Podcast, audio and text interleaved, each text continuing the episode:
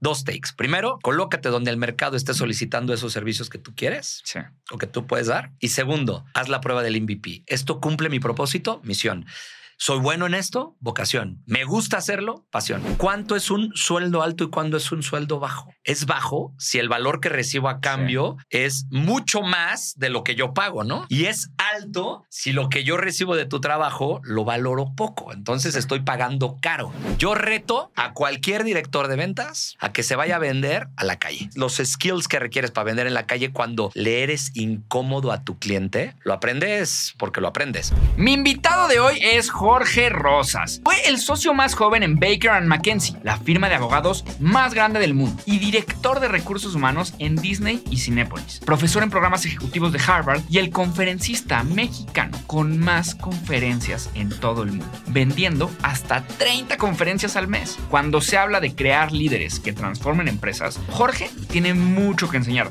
Yo soy Juan Lomana, entré a trabajar a Google a mis 19 años. Ahora soy emprendedor, una de las 30 promesas de los negocios de Forbes, chismoso, profesional y autor del libro de marketing número uno en Amazon. Click Swipe Tap Tap, la guía definitiva de marketing digital. Si quieres vender mucho más en tu negocio, lo tienes que leer o escuchar. Te dejo el link aquí abajo. Este episodio está patrocinado por Hotmart, la plataforma todo en uno para quien quiere monetizar su pasión. ¿Te ha pasado que alguien te dice, "Mm, es que tú eres buenísimo para esto? Ojalá supiera tanto como tú. Pues ese conocimiento vale más de lo que crees. Y Hotmart es la plataforma que te ayudará a convertirlo en un producto digital y ganar dinero con él. No necesitas ninguna inversión o conocimiento en programación para crear tu primer producto y empezar a venderlo a quien quieras. Además, Hotmart tiene métodos de pago para más de 188 países y gracias a eso tus ventas serán 18% mejores que en otras plataformas. Dale clic al link que te dejo aquí abajo y regístrate para aprender paso a paso cómo empezar tu negocio digital con Hotmart para que comiences cuanto antes. Ahora sí, vamos a darle crán al alacrán para que Jorge nos cuente cómo funciona su negocio.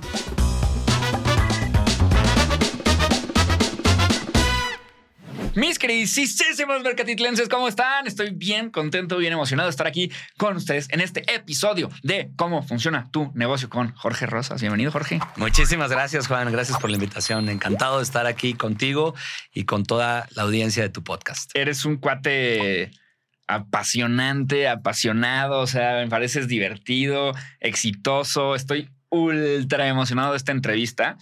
Este, porque, porque sí, o sea, desde que te conocí, que te conocí por coincidencia. Este, fui a grabar un podcast. Llegué Claro. antes, soy Mr. Tiempo, güey, soy el Doctor Strange, cabrón, con el tiempo. Llego antes a todo. Y, la y por llegar antes me dijeron, no, pues no ha acabado el otro brother que está grabando. Y yo, puta, ¿quién es el otro brother? No, pues hay Jorge Rosas. Yo, ah, me siento como a oírte en vivo, grabar el podcast. Y acaba el podcast y digo, no manches, Jorge Rosas. O sea, no puede ser este cuate. Es un mega fregón. Y ya de ahí te conocí. Y luego te estuve, te estuve casando, ¿no? Una vez tuvimos una conferencia y, creo que esto tú no lo sabes, pero yo decía, no, pues tengo que, tengo que aprenderle algo a, a Jorge, pase lo que pase. Tuve una conferencia en León, Mm. veo que estás en el lineup, cambio mi vuelo, porque dije, Jorge habla en la noche, yo me iba a ir ese día, en la- o sea, iba a hablar y regresarme, y le dije a mi equipo, no, no, me, me, me quedo un día más de hotel y cambio la noche, la- el vuelo, para toparme a Jorge Mm. y comer con él o cenar con él o a ver si después de la conferencia me lo topo para algo, porque no puede ser este, este cuate y me tiene que platicar cómo le hace para dar tantas conferencias. Eh, tu vuelo se retrasa, no llegas. Este, y me acuerdo que hasta que, creo que llegaste en pants y te fuiste a comprar un, un traje para dar la conferencia Así fue tal cual. y te regresaste. Así fue. O sea, tú y, y te regresaste y yo me quedé en el hotel. así, "Uh". y luego ya fuimos a desayunar y la chingada y ya todo muy bonito, pero te quería platicar esa, esa Qué parte curioso. de cómo. de Y, cómo nos y son cosas que te pasan de repente en las conferencias, ¿no? Eh, Como tenemos obviamente un sistema aeroportuario espectacular en nuestro país, de pronto pues nunca se retrasan los vuelos y yo tuve la muy mala suerte de que esto ocurriera. Y pues sí, así pasó. ¿no? Totalmente. Y tocó de pronto llegar, darle y regresarme porque tenía otra al día siguiente, creo que en Costa Rica, o no me acuerdo en dónde. No, es increíble, es increíble lo que haces. Justo quiero empezar el- podcast con esta pregunta genérica que hacemos siempre, que es, ¿qué negocio o qué negocios tienes y cómo funciona tu negocio. Y luego yo ya le iré dando doble clic a las cosas para irnos metiendo. Bien. Eh, yo te puedo dividir mis negocios como en tres grandes rubros. Ok. ¿no? El, el trabajo que no es mi trabajo o el negocio que no es mi negocio, que es mi pasión y mi propósito y, y lo que hace que se generen otros negocios, es el ser speaker, el ser conferencista profesional. Y esto es algo que vengo haciendo ya de tiempo atrás, eh, pues aproximadamente cinco años desde que salí de, de, Walt Disney Company, de trabajar para Disney en una posición global en Nueva York, que era yo la cabeza de diversidad, inclusión y wellness para, para Disney, basado en ESPN, responsable pues, de muchos países en el mundo. Y en algún momento de mi vida decido soltar eso para empezar a hablar de temas de talento, cultura y liderazgo. Y bueno, de ahí para acá, pues han sido muchísimas, muchísimas conferencias. Eh, el otro día hice más o menos la cuenta y son pues ya más de 680 no, conferencias pues, en diferentes lugares, en 15 países, en dos idiomas, este, por ahí improvisado un tercero o cuarto en alguna conferencia. Y la verdad es que ese es el negocio que, con el que se han detonado otros negocios, sí. ¿verdad? Eh, pero yo no lo catalogo como un negocio ni como un trabajo porque lo he hecho con muchísimas personas, asociaciones, instituciones de manera gratuita sin buscar generar una remuneración a cambio, sí. ¿no? Dicen, do what you love and money follows. Totalmente. Entonces, ese podríamos eh, catalogarlo como el primer negocio. Y es muy interesante porque de ahí emanó un segundo negocio. Y ese segundo negocio ocurría cuando yo me presentaba a hablar en público sobre algún tema en el que yo creía uh -huh. y me preguntaban, oye, ¿y qué hago en este tema en particular? Por ejemplo, para transformar digitalmente a mi empresa o para hacer una evolución cultural o para tener colaboradores eh, más enfocados en el propósito de la organización o para atraer al mejor talento. Y en principio yo recomendaba a amigos míos, consultores, especialistas en el tema, y hasta que en algún momento dije, ¿qué diablos estoy haciendo? Sí. Esto lo puedo hacer yo sin ningún problema. Sí. Y ahí compré una empresa. Esta empresa se llama Delivering Happiness, uh -huh. que son, es una consultora a nivel global eh, que emanó de un libro de Tony Xie sí. que se llama Delivering Happiness. El de sapos. ¿no? El de sapos, uh -huh. justamente. Compré la franquicia y empecé a operar este negocio eh, para poder ayudarle a la empresa a transformar su cultura y ganar, eh, obviamente, el engagement y el amor y el cariño de la gente a su empresa, a su trabajo. Este es el segundo negocio. Okay. ¿no? Y luego se desdobló a un tercer negocio porque con la pandemia eh, algo muy divertido que pasó. Yo trabajaba para muchas compañías ya implementando temas de felicidad y transformación cultural, happiness at work y todo esto. Y en algún momento llega la pandemia me acuerdo perfecto esa, esa tarde en la que me cancelaron 42 conferencias. ¿Real? ¿En una tarde? En una tarde, Ajá. cuando deciden, fue el veintitantos de marzo, cuando deciden sí. cerrar el país y que no iba a poder, a poder salir nadie, todavía decíamos, ah, qué bueno, va a durar solamente la Semana Santa, ¿te uh -huh. acuerdas? En aquella, en uh -huh. aquella época. Pues no, se cerró todo. Entonces... Sí empecé a recibir llamada tras llamada, tras llamada, tras llamada de muchísimas empresas que me decían, oye George, pues perdóname, tenemos ya agendado para tu evento, pero desafortunadamente lo vamos a cancelar. Esto es fuerza mayor sí. y no te lo puedo pagar. Sí, sí. Y en algunos casos ya me habían dado anticipo y me pedían de vuelta el anticipo. Qué duro. Ajá. Entonces, de, de, la noche Tuviste a la que mañana, vender los tenis, ¿no? Que ya casi tuve que vender de todo. Porque para poder pagar o reembolsarle a esas empresas el monto que me habían dado de anticipo porque el evento había sido cancelado por fuerza mayor, ¿no? Que era la pandemia, no es sí, una sí. decisión de ellos. Y la ley dice, yo soy abogado, la ley dice que por causas de caso fortuito o fuerza mayor se puede dar por terminado un contrato sin responsabilidad para nadie. Pues a devolver dinero, negociar con ellos, oye, te doy un año para que la tomes, movamos la virtual y bueno. Cuando llega la pandemia, yo tenía Delivering Happiness en su máximo esplendor, pues me empiezan a voltear a, a, ver los clientes y a decirme, oye, happiness ahorita, Jorge. Not too much. Not really. ¿no? sí.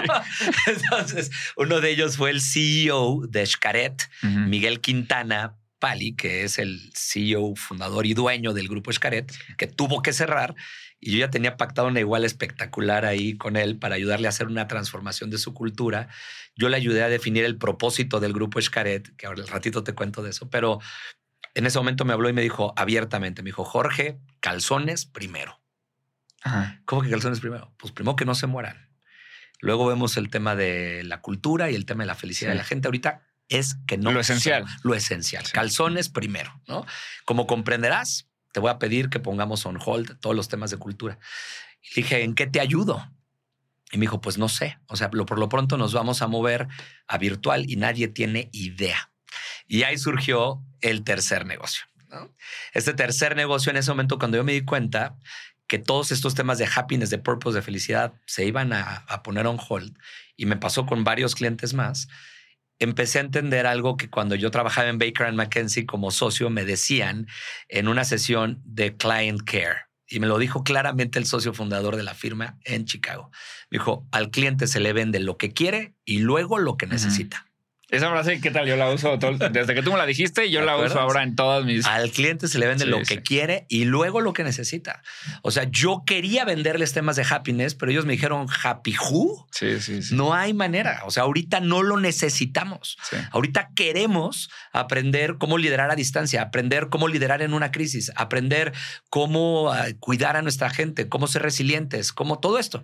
Y ahí eh, ya se me había ocurrido la, la- la idea de tener un negocio complementario de los temas de cultura y ya le había puesto nombre, ya lo tenía operando de manera muy simple y ese, esa empresa se llama WeWow. Mm. ¿no? Eh, y se llama WeWow precisamente porque cuando yo empezaba a viajar a dar conferencias, yo era el cuello de botella.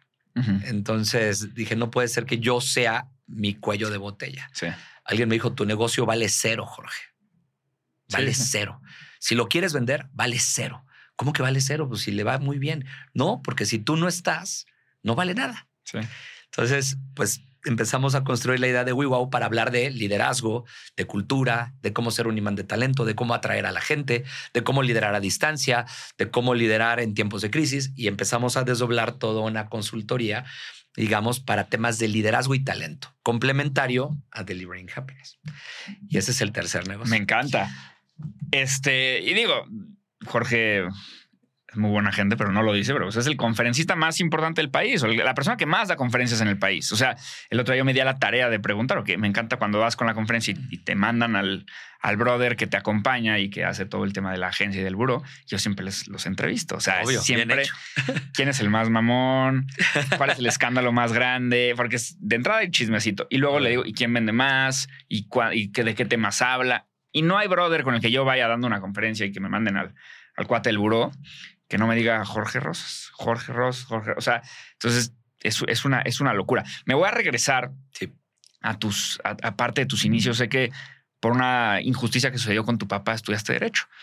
Hoy, este, ¿cómo crees que se debe elegir una carrera? O sea, si harías un sistema en el cual revisas la empleabilidad de la carrera o, o si hay un, un tema de pasión, porque hace una semana di una conferencia puras madres de familia y, y entonces estaba como muy en boca el tema de los empleos y hay menos empleos y, y les pagan mal y, los, son unos becarios y mis chavos y tal, tal, tal. Y entonces yo les digo, pues es que claro, por un lado veo estas quejas de, de la- de las familias, de Claro. empleos mal pagados y poco crecimiento, y luego pues quién de sus chavos está estudiando ingeniería, quién de sus chavos está estudiando computer science, quién de sus chavos sabe programar, quién de sus chavos sabe inteligencia artificial. Y levanta la mano dos. Entonces, no sé si hay esta esta narrativa del desempleo tiene que ver con malas decisiones de estudiar carrera, seguir tu pasión. No. ¿Cuál es tu coto? Fíjate que en alguna oportunidad, antes de hacer todo este negocio y ser conferencista, yo fui director de capital humano, director de recursos humanos. Eh, director de recursos humanos en Cinépolis, antes de ser una farmacéutica, después fue en Disney. Y siempre me hacían esa pregunta las personas que estaban pensando en hacer un viraje en su trayectoria profesional. Como que me decían, estoy en marketing, pero no sé si me quiero ir a ventas, no sé si me quiero pasar a recursos humanos. Y esa duda me la preguntaron millones de personas. Y la manera en la que yo respondía a esto, les decía, el mercado laboral es mercado y se rige por las reglas del mercado. Oferta y demanda. Teoría de la escasez. Entonces, si tú te logras colocar en un lugar en donde hay poca oferta de algo que hay mucha demanda y se vuelve un bien escaso y tú lo tienes, tú vales mucho más. Sí. Ejemplo, si vas a estudiar la carrera de derecho, porque a los abogados les va bien, pues es la carrera donde más egresados hay en el mundo. Sí, sí, sí. Yo estudié derecho, ¿no? En, en, aquel momento pensé que era porque pues, a los abogados les iba bien, porque mi tío era notario, porque mi tía era abogada y les iba bien. Entonces dije, yo lo que quiero es que me vaya bien. Y la verdad me fue bien. Tuve que trabajar mucho para destacarme, pero la oferta de abogados era inmensa. Sí. Entonces, si hay demanda, porque problemas siempre va a haber, pero la oferta es muy vasta. Sí. Entonces, para lograr destacar en un lugar donde la oferta es muy vasta, tienes que hacer muchísimo más Claro. para poderte diferenciar. ¿no? Eh, te voy a dar un ejemplo de hace dos años, cuando el tema de las carreras de inteligencia artificial estaban eh, obviamente en superboga. Si tú revisas un Ivy League, y son datos que revisamos en WeWow constantemente, eh, ¿cuánto vale un entry level de un egresado de una Ivy League en temas de inteligencia artificial? Fíjate qué dato, ¿eh? Si tú eliges estudiar hace dos años, ¿eh? Inteligencia artificial, esa persona que sale de una Ivy League y que tiene una especialización, un foco en ese tema, su entry level en una empresa en Estados Unidos, porque esta es data de Estados Sí. Unidos, son 400 mil dólares de base salary para empezar. Sí, sí, sí, sí. sí. Para empezar, ¿eh? Sí, Sin haber hecho pruebas. No, no, nada, no, kilómetro cero, o sea, experiencia nula. ¿Pero por qué? Porque es algo que tiene una gran, gran demanda y muy poca oferta de gente que lo haga bien. Hay muchos que dicen que lo hacen, pero que lo hacen bien, poquitos. Totalmente. Entonces, yo creo que el primer take sería analiza el mercado, entiende que hay mucho que se le está solicitando al mercado y vuélvete el mejor de eso. Ahora, después hay otra parte importante, Juan, que es si te gusta, si te apasiona, ¿no? Y yo digo que tienes que tener tres condiciones. Ser, para ser un MVP, necesitas tres cosas. Y justamente eso es el acrónimo. La misión te tiene que apasionar. Ese purpose de la actividad que vayas a hacer te tiene que apasionar. ¿No? Obviamente tienes que tener vocación. Vocación. La vocación es algo que ya te viene, o sea, que se te hace fácil hacer, ¿no? Y por último, la pasión, que te encante hacerlo, que lo harías gratis. Entonces, dos takes. Primero, colócate donde el mercado esté solicitando esos servicios que tú quieres Sí. o que tú puedes dar. Y segundo, haz la prueba del MVP. ¿Esto cumple mi propósito? Misión. ¿Soy bueno en esto? Vocación. ¿Me gusta hacerlo? Pasión. Hay gente que le gusta hacer algo en lo que no es bueno. Por ejemplo, mi mamá, que amo y adoro, le fascina cantar. No es buena. ¿No? Entonces, por más Pero que no le encante y sea su propósito, si se quisiera dedicar a eso, hay pocas probabilidades de que llegue a ganar este, algún concurso de canto a nivel mundial, ¿verdad? Pero si tienes las tres, paz. Ahí es. Ahí es. Jorge, cuando entras a, a Baker and McKenzie y luego tres doritos después te vuelves socio, quiero saber ahí qué exactamente es ser socio. O sea, ¿en qué cambia cuando eres socio? ¿Cambia en tienes un reparto de utilidades, te- tienes un sueldo más grande? No sé, no tengo ni idea. Te dan un porcentaje de la empresa, te lo firman, no te lo firman. Es un tema nada más de caché. No lo sé. ¿Y cuál es el paso a paso? Te voy a decir por qué. Creo que en redes sociales hay un inmenso, gigantesco manguerazo de contenido de cómo ser un buen emprendedor Sí. y cómo crecer siendo emprendedor. Pero también es un poco ilógico porque la mayoría de la gente no es emprendedor. La mayoría de la gente trabaja en negocios Sí. En empresas, En en, empresas. despachos. y listo. ¿Cómo le hiciste para convertirte en el socio más joven de, de Baker McKenzie?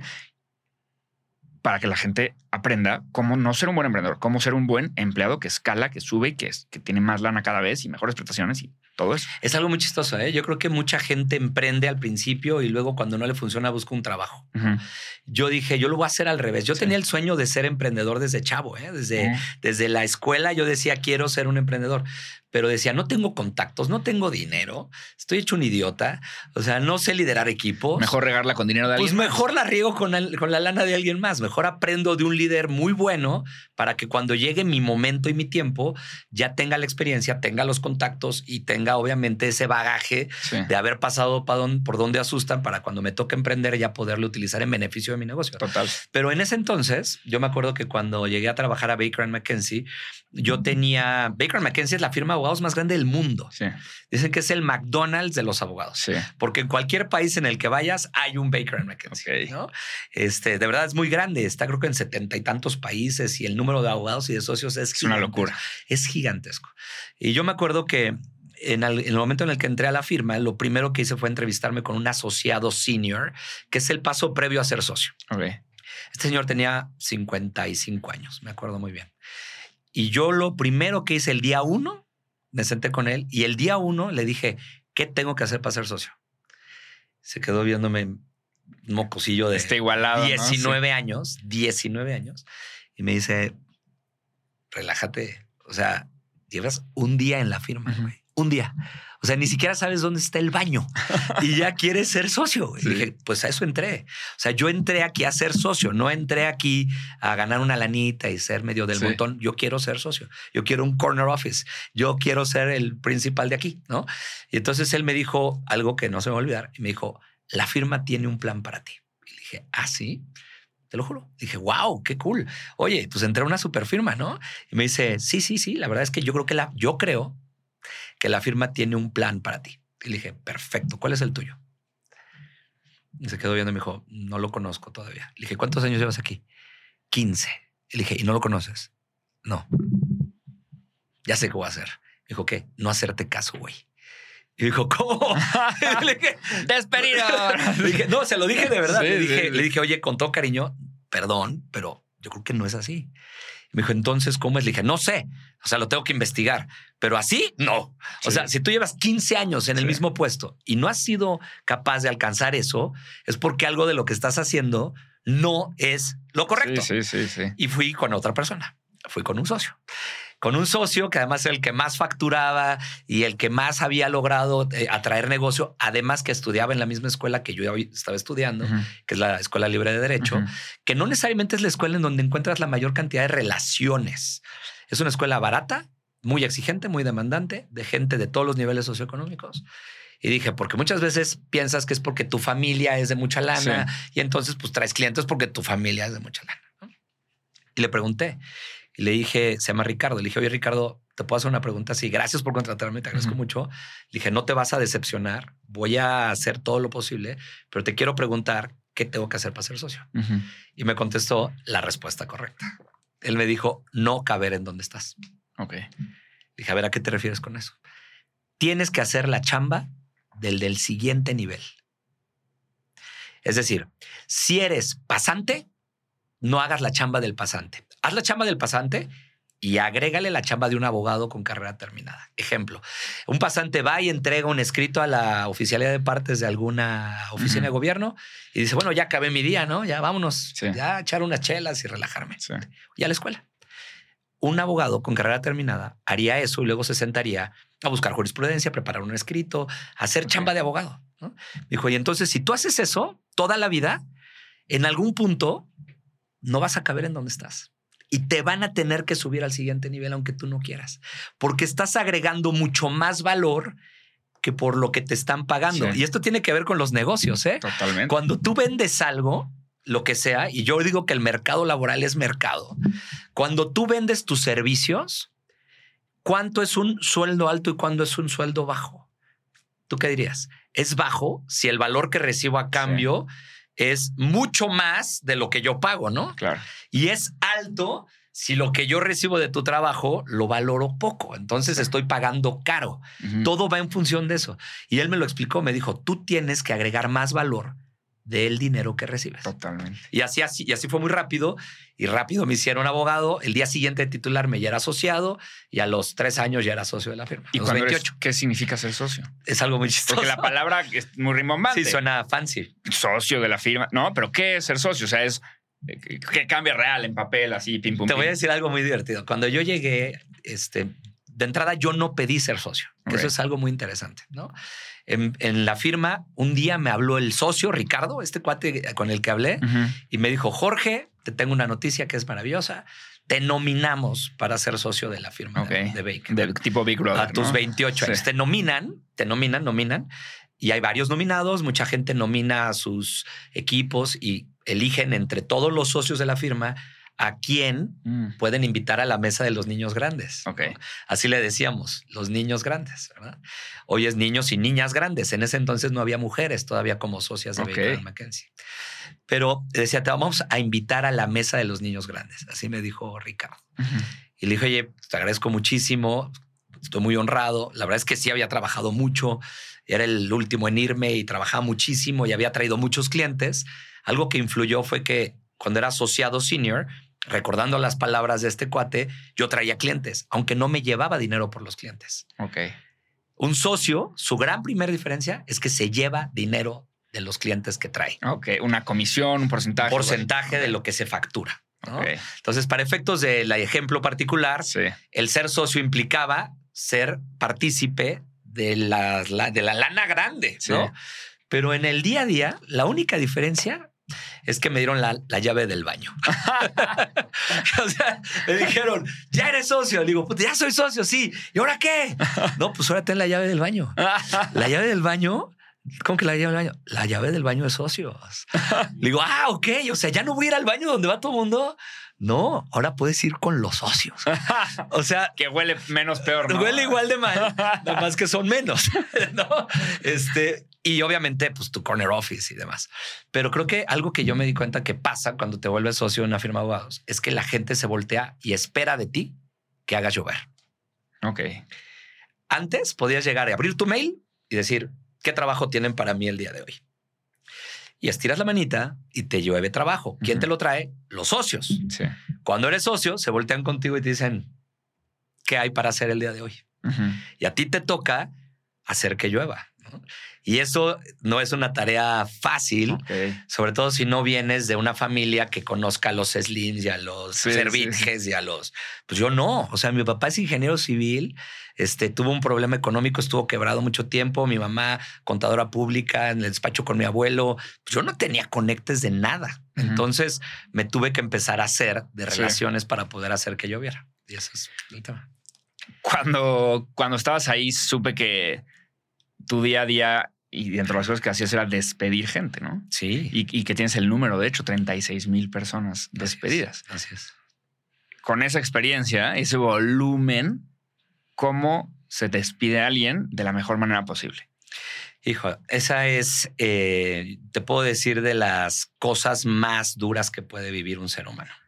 Yo digo que hay tres momentos terribles en la vida de un ser humano. Cuando te divorcias. Cuando muere una persona que quieres y cuando pierdes tu trabajo. Sobre todo cuando ese trabajo es un trabajo que amaste, en el que estuviste mucho tiempo y muchas veces no necesariamente por causas imputables a ti. Sí. Hay reestructuras, hay cosas que les llaman eh, pomposamente los right sizings.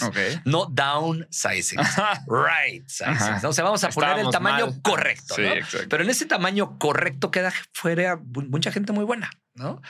Eh, es durísimo porque al final del día cortas sueños y cor- cortas ingresos. Sí.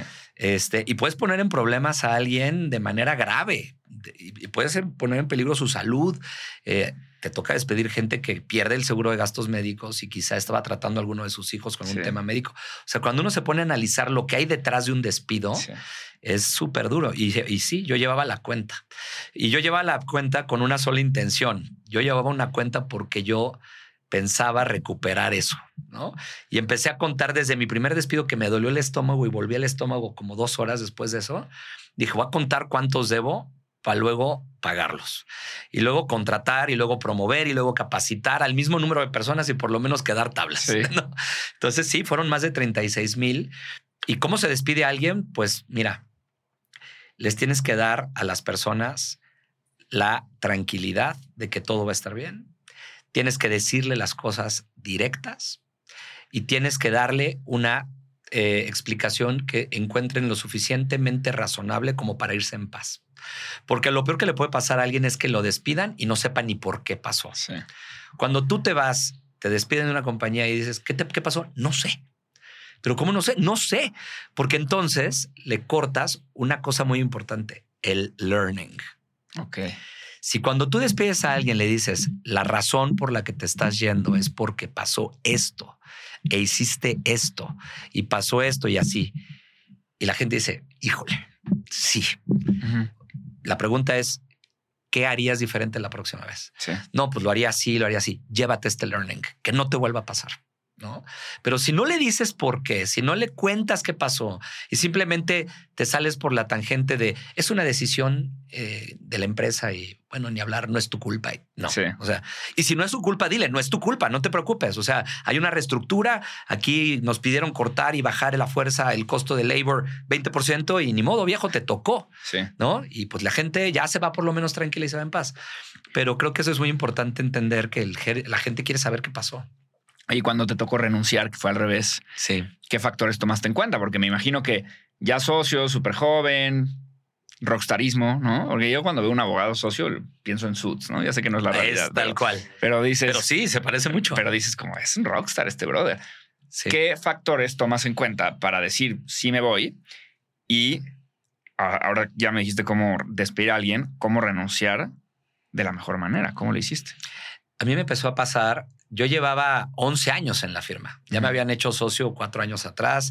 Yo llevaba cuatro años de traer clientes, traje a Televisa, traje a Chocolates Turín, traje a un montón de empresas como socio. eh, a Ocesa, que era una empresa grande de espectáculos, llevaba la cuenta de Aeroméxico. O sea, me estaba yendo bien, Juan. Sí. No creas que me estaba yendo me Sí, estaba no, yendo no, bien. claro. Pero, pero ya no iba feliz a trabajar. Ok.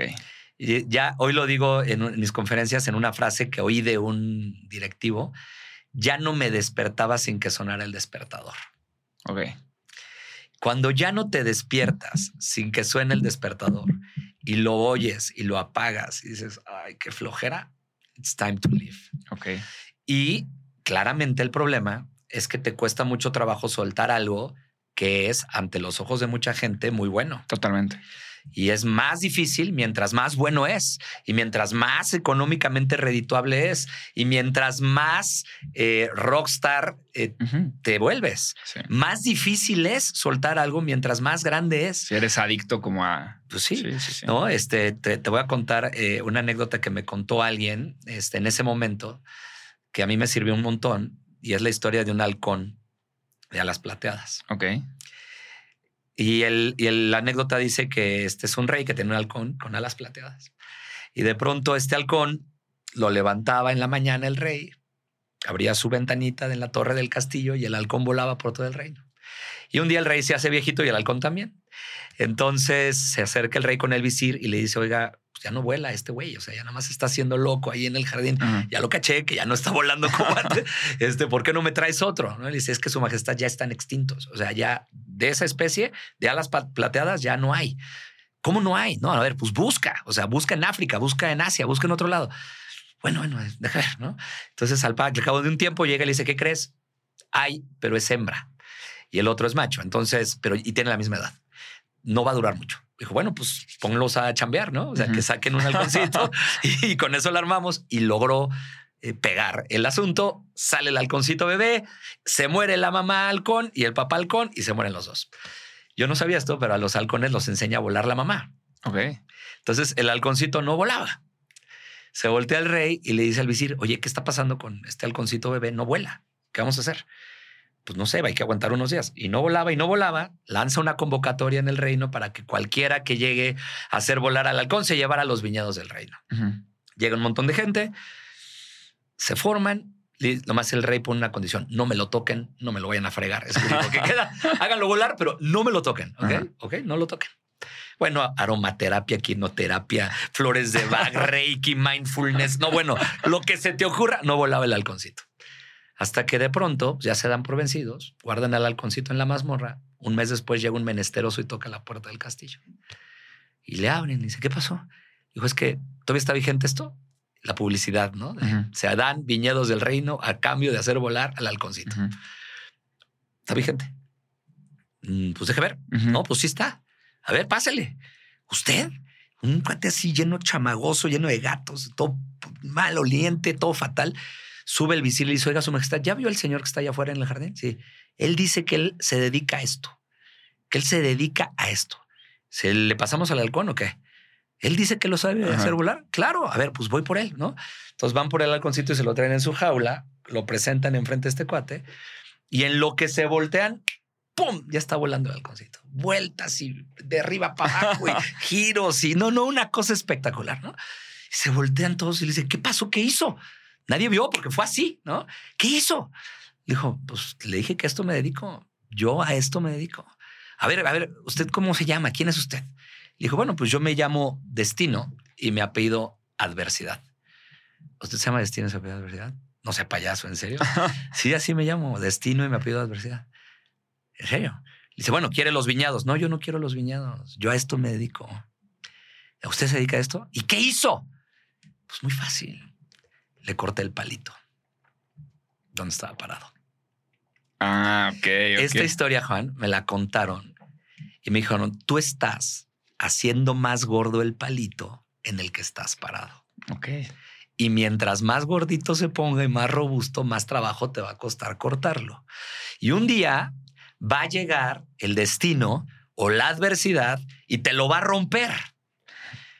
¿Dónde es el momento correcto de renunciar? ¿Cuándo estás preparado para enfrentar esa adversidad o cuando te toma por sorpresa? Claro. Y yo te puedo decir algo que he visto a lo largo de toda mi carrera. La gente que no está contenta en su trabajo es cuestión de tiempo para que lleguen y le corten Y el lo palito. despidan, sí. Y lo despidan. Es cuestión de tiempo. eh. Hay gente que logra aguantar toda su vida y se vuelve infeliz y, y no lo despiden y no lo despiden porque ya tiene muchos años y cuesta mucho trabajo pagar esa liquidación. Pero si no lo despiden, tampoco lo promueven y se vuelve terriblemente infeliz esa persona. Entonces me dijo esto y dije, time to quit, vámonos. ¿no? Me encanta la historia. Voy a adelantar otra vez tres doritos para llegar a tu, parte- a tu parte de Cinépolis. Sí. Este, sobre todo porque quiero saber cómo funciona el negocio de Cinépolis. Tengo esta duda de, Bien. de porcentajes eh, de, de dulcería versus movies versus. ¿no? Porque creo que es algo que la gente se pregunta muchísimo. Sí. Eh, bueno, sigues, primero contéstame esa, porque luego también quiero hablar de, de que leí una historia en la que tú ibas cuando te contratan y servías palomitas y Sí. te metiste ahí de, de cinepolito, ¿no? Básicamente. Este, y lo que te quiero preguntar, porque tú evidentemente eres experto en eso, es cuando un director hace eso, uno, ¿qué aprendiste ¿no? de ese tipo de experiencias?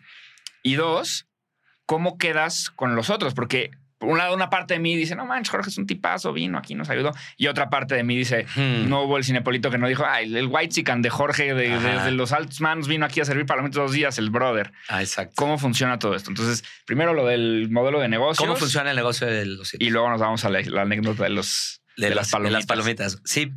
A ver, el, el- la cadena de valor. En la industria cinematográfica tiene tres partes. La producción cinematográfica, la distribución cinematográfica y la exhibición cinematográfica. La producción cinematográfica la ejecutan las grandes compañías productoras de películas. Warner, Fox, Paramount, Disney, todas esas, ¿no? Y ahí es donde se invierte un presupuesto bestial. Sí. O sea, películas de la talla del Señor de los Anillos, Lord Sí, of sí. the Rings, Avengers, este, bueno, todas esas son producciones donde invierten 200, 300, 400 millones de dólares. Tranquilo, ¿eh? Sí, sí, pero tranquilo, sin ningún problema, sin ningún empacho. Y hay películas cuya producción es más económica. Sí. Hay empresas eh, productoras o casitas productoras de películas que requieren el apoyo de algo que se llamaba en México el IMCINE, ¿no? Que es un fondo que, que pagaba el gobierno, ya lo quitaron, ¿verdad? Eh, para poder ayudar a que las empresas que querían producir películas arrancaran y les daban 300, 400 mil, 500 mil pesos y había pues un presupuestillo ahí para que arrancaran con algo, ¿no? Pero esa es la producción del cine. Y ahí, si lo analizamos en términos económicos, hay una gran inversión y un gran riesgo. Sí, Y la barrera de entrada es altísima, claro. porque para producir una película que le compita a Avengers, no cualquier hijo de vecino o Sí. Avatar, Sí. no está sencillo, ¿verdad? Y usualmente esas son las taquilleras y donde recuperan la inversión. Esa es la primera etapa. La segunda etapa en la cadena de valor es la distribución cinematográfica. Hay casas que distribuyen las películas y ellas se encargan de pagar la publicidad, las redes sociales, las alfombras rojas, todo esto para lograr que esta película venda muchos boletos. Ellas tienen una inversión relativamente baja y un riesgo relativamente bajo, pero no ganan tanto. Ok. O sea, no ganan tanto como Sí. ganan las casas productoras. Claro. Entonces vamos a pensar que una distribuidora de películas como Corazón Films, por ejemplo, Ok. eh, cualquiera de estas casas productoras, va a los festivales de cine a ver las películas y dicen, estas cuatro están buenas, no están tan caras los derechos, vamos a comercializarlas y si en una de esas logramos dar un hit, pues nos llevamos una buena lana. Ese es en medio de la cadena de valor. Y en el último punto está la distribución, después de la distribución está la exhibición. Ujú. Hoy, la exhibición cinematográfica tiene unos grandes retos. Porque con la salida de Disney Plus y de Netflix y de HBO Max y de todas estas cosas, tú puedes exhibir una película en diferentes plataformas. Sí. Antes había una cosa que se llamaba, hay todavía, pero, pero antes era muy segura, que se llamaba la ventana de exhibición cinematográfica. Esa ventana de exhibición cinematográfica duraba en algún momento 180 días, después 90 días y hoy nada. ¿no? Este, Y esa ventana era. una- supone que era un nadie acuerdo, ¿no? puede, sí, un no era- acuerdo no era tal cual. firmado, claro. Ah, sí, era firmado. sí, sí, sí, sí, sí. Era un estándar en el que ninguna de las distribuidoras de películas ni productoras de películas podía exhibir esa película en ningún otro lugar que no fuera en los cines Por los primeros días. por los primeros tantos días. ¿no? Que era un estándar, ¿no? ¿Qué pasaba? Mitigas el riesgo. Es decir, yo voy a invertir en construir un cine, por ejemplo, en Plaza Satélite o en donde tú quieras.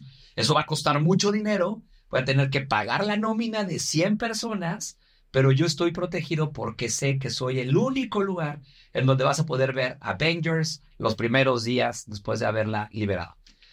Y ahí hay mucho riesgo, mucho costo, pero también ganas muchísimo por la dulcería. Ah, ok. Por la dulcería. A ver, entonces platícame eso. O sea, el, el grosso de la utilidad viene de la dulcería. Pues mira, es tan sencillo como esto. Cuando tú le compras los derechos a una distribuidora de una película, hay algo que se llama el film rental. El film rental. Es decir, tú rentas el film.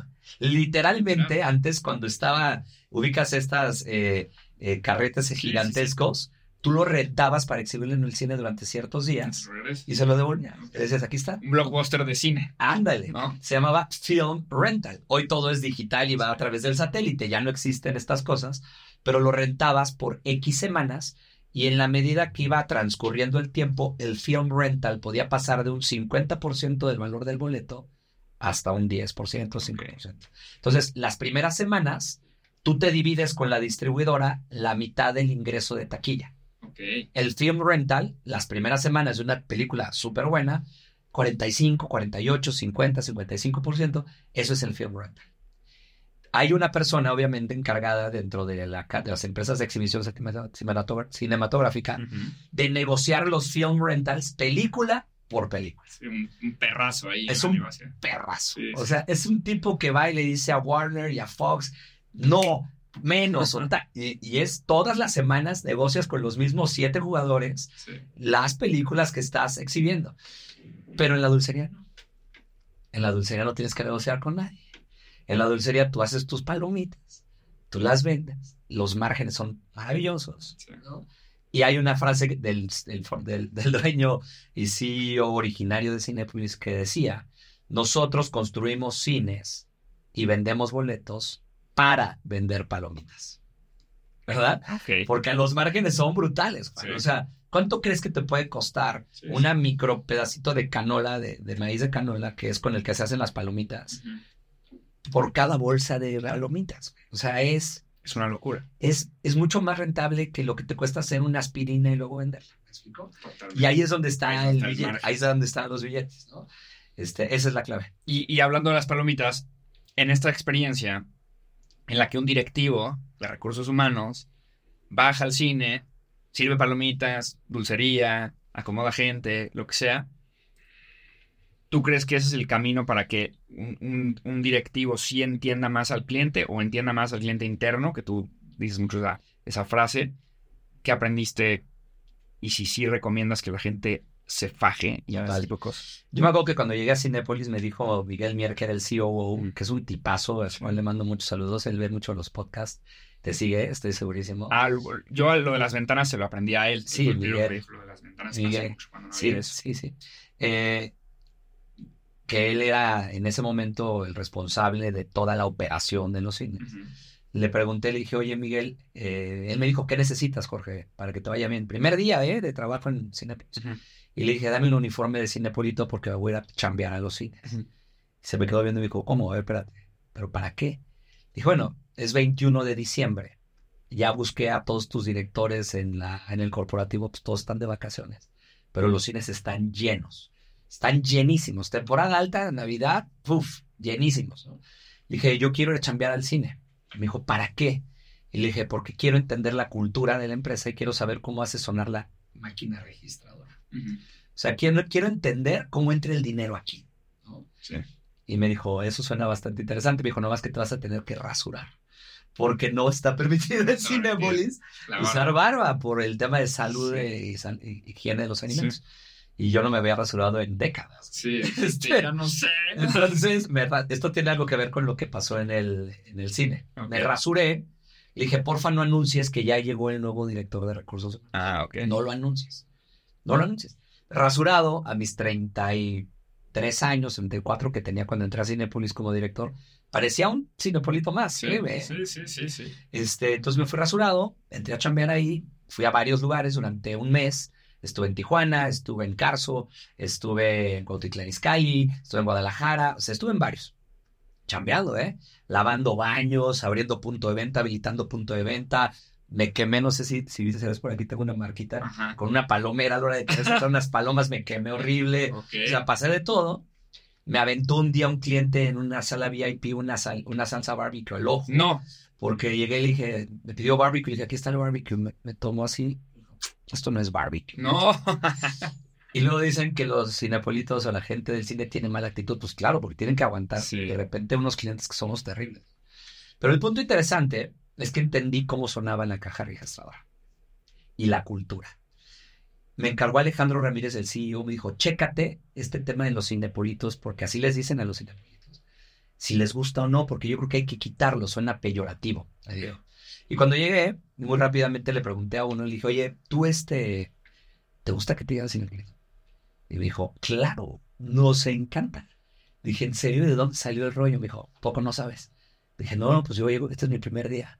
Y me dijo, ¿en serio? A ver, espérate, ven, pásame tu Facebook. En ese entonces Facebook, wow, ¿no? Sí.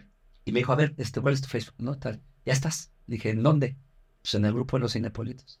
Había 17 mil chavos y chavas de Cinepolis pasándose recetas de cómo hacer las crepas más rápido, haciendo concursos de a ver quién era la gerente y el gerente más sexys. O sea, había una cantidad de vida ocurriendo ahí abajo. Eso era la cultura de los cinepolitos. Y yo le dije, oye, ¿y nosotros este, somos cinepolitos? Me dijo, sí. ¿Todos los que trabajan en Cinepolis? Dijo, no. ¿Cómo que no? No, no, no. Eh. Aquí hay dos tipos de empleados. Los directivos. Los cinepolitos y los corporitos. Ah. Los cinepolitos son los dos de azulito y los corporitos son los que no saludan. Así me dijo. Los corporitos son los que no saludan. Son los que no saludan. Y dije, ¿cómo que no saludan? Vienen y no saludan. Vienen a regañarnos, vienen a ver cómo están sus procesos, vienen, pero no nos saludan, Jorge. Cuando regresé con Alejandro Ramírez y con Miguel y les dije, aquí hay que, hay que arreglar una bronca. ¿eh? Dije, no solo les encanta que les digamos nepolitos, creo que deberíamos devolvernos cine. Y entonces me dijo, ¿cómo está eso? Le dije, vamos a hacer focus groups, vamos a checarlo, vamos a validar en varios lugares, pero yo creo que tenemos que hacer un claim de que todos somos cinepolitos. Y tú, Alex, empezando por ti, Miguel, yo y todos los directores, nos quitamos nuestros corbatitas y nuestros trajes y nos vamos una vez al trimestre a chambear, a habilitar punto de venta, a estar con ellos y a oír qué está pasando ahí abajo. Creamos un programa de mentoring, pusimos uno por cada cada región había 20, éramos 20 directores, y todos los meses, cada tres meses, bajaban los directores a chambear, a habilitar punto de venta, a saludar a la gente, a estar con ellos hand to hand. Y se acabó esa percepción de los corporitos. Me encanta. Está muy bueno, no sabía los corporitos. sí, así nos decían los corporitos. Supe que también en esa, en esa etapa, como director de recursos humanos, tus indicadores clave de rendimiento, por las que medías el éxito del departamento, eran ventas. Sí. Market share, márgenes, no sé qué.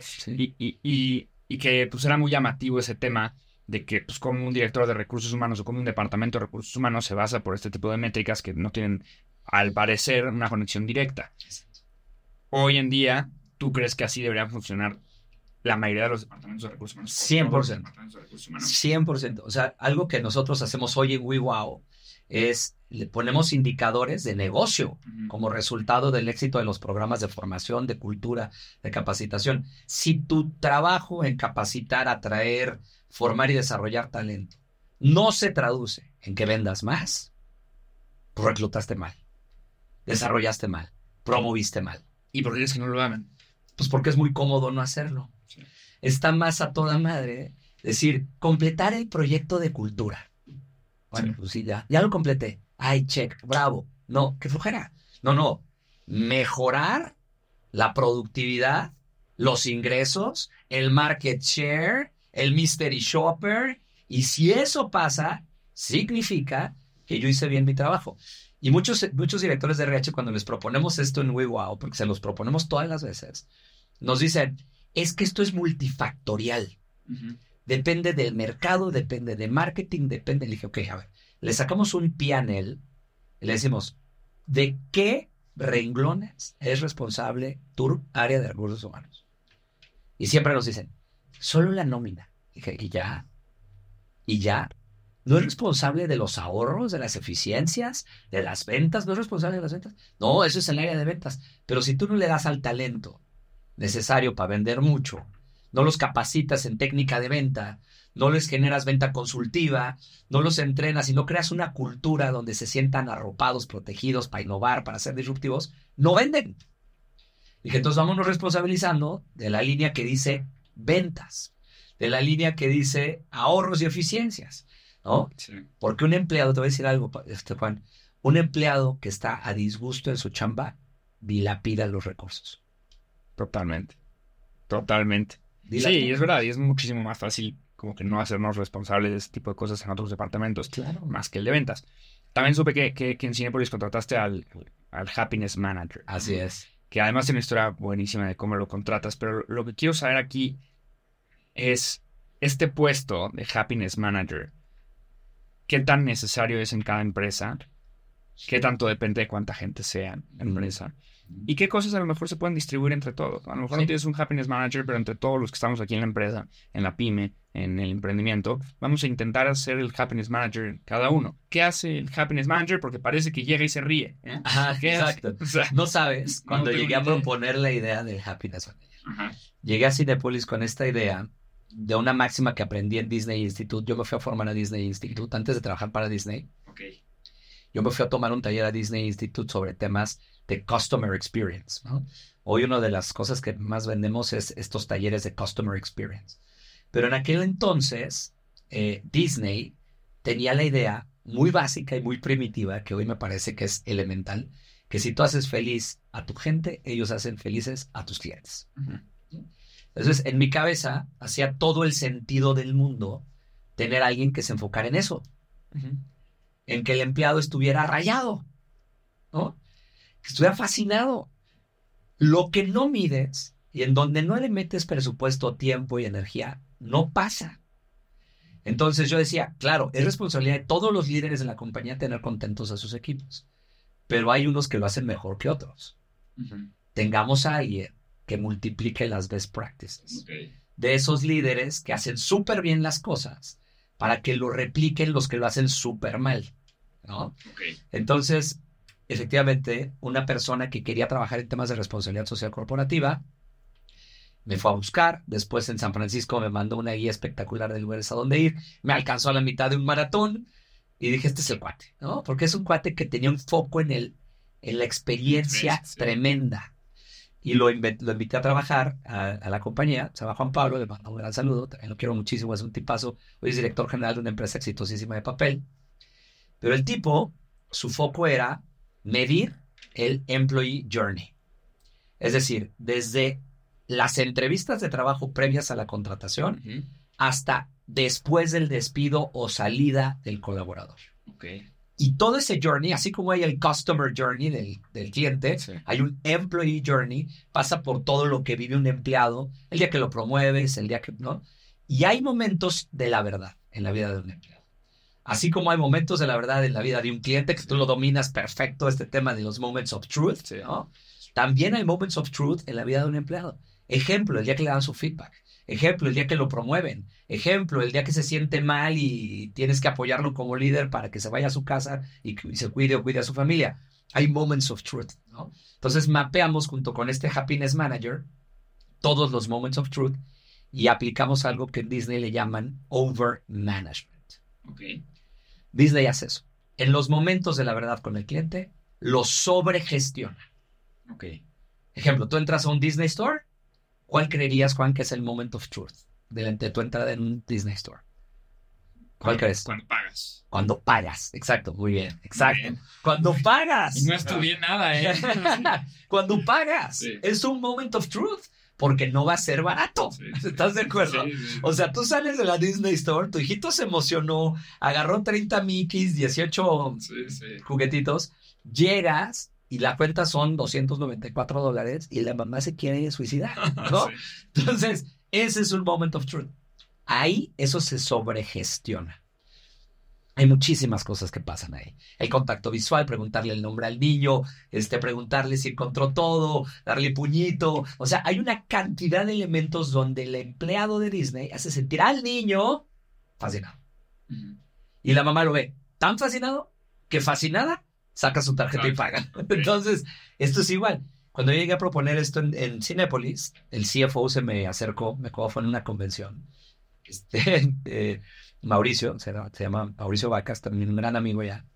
Y me dijo, ¿qué diablos estás haciendo? Dije, ¿por qué, Mau? Que tu happy manager, ¿qué? Le dije, ¿cómo que qué? O sea, un happy manager. O sea, tú estás, estás hablando de ahorrar recursos, de cuidar la lana, de cuidar el PNL, y te vas a tener un happy manager que nos va a hacer poner globitos o qué va a hacer. Y dije, no, va a gestionar el employee journey. Y va a detectar los moments of truth y va a hacer que no fallemos ahí. Te voy a decir, la rotación que estaba al 100% bajó al 62%. Ok. ¿Cuánto crees que cuesta un punto porcentual de rotación en un cine? Entonces, ¿cuánto cuesta un empleado? Un empleado en aquella época, sin el loss of profit, que es la curva de aprendizaje entre que alguien aprende a hacer su chamba y vuelve a generar el mismo nivel de ingreso que el anterior, sin contar eso, ¿eh? Sin contar eso, eran como 18.674 pesos por empleado. Había 40.000 y rotaban una tasa del 100%. Do the math. Sí, sí, qué locura. Oye, te ahorro 40 puntos porcentuales. Claro. Construyes un cine. Sí, al final reditúa otra vez en ingresos. Otra vez vuelve a reeditar en ingresos. Pero todo estribaba en cuantificarlo, entenderlo y venderlo desde ahí. Cuando le hice esa suma a este cuate, le dije, dame chance que yo le baje la rotación del 100 al 94 y con esos seis Sí. puntos pagamos el sol de este cuate y la mitad en la convención. Me dijo, ah, no, bueno. Cambia la cosa. Dale. Sí, eso pasa mucho. Yo, yo creo que mucha gente, yo lo veo con las agencias de marketing que llegan y como que intentan mostrarle al cliente o al, no sé si eres un departamento de marketing al jefe, el CPA y el CPC y estas métricas que nos encantan los tetazos del marketing. Y siempre lo que yo les digo es eso, es al final, este brother, lo único que le importa es cuánto vendiste, cuánto te gastaste. O sea, no, no el CTR, no el CPA. Si empiezas con eso, ya lo, ya lo perdiste. Ya lo Y es- y es lo mismo perdiste. para recursos humanos. Igualito. Lo que pasa es que nosotros en recursos humanos hemos dado, me parece, eh, le hemos puesto el foco en el lugar incorrecto. ¿no? Sí. Tú tienes que hablarle a un director general o a un CFO de cómo vas a mover la aguja. Sí. Si tú no tienes los skills para vender eso, tu el impacto que te va, que puedes generar una compañía es like this. Yo me acuerdo que un día le pregunté a Alejandro Ramírez, Alex, te quiero hablar del time to feel. ¿no? Me dice, ¿qué diablos es eso? Le dije, pues el tiempo que nos tardamos en cubrir vacantes. A mí hemos mejorado muchísimo el time to. Ujú. Ya, ya pasamos de seis semanas a cuatro semanas para posiciones gerenciales. El otro dijo, ah, ahora el de fregón. Ya. Me dio un elevadorazo. Literal. O sea, entre el primer y tercer piso del corporativo de Cinepolis fue todo el tiempo que me dio. Me dijo, luego me buscas para otro.